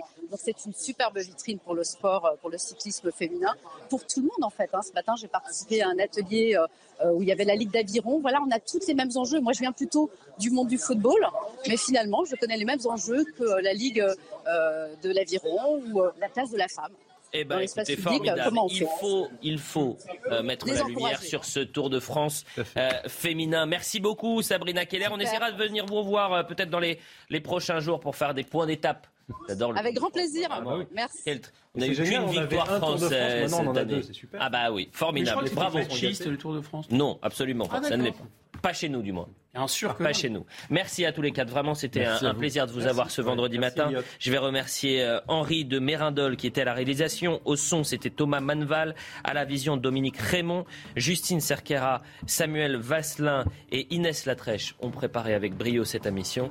On n'a pas de retard. Moins 16 secondes. Florian Tardif qui me fait la. Il, me dit Attends, Elliot, oh Hein? Je vais prendre un peu plus. Non, je, je plaisante, je plaisante, je plaisante. Allez, on, on rend. Florian Tardif pour Midi News.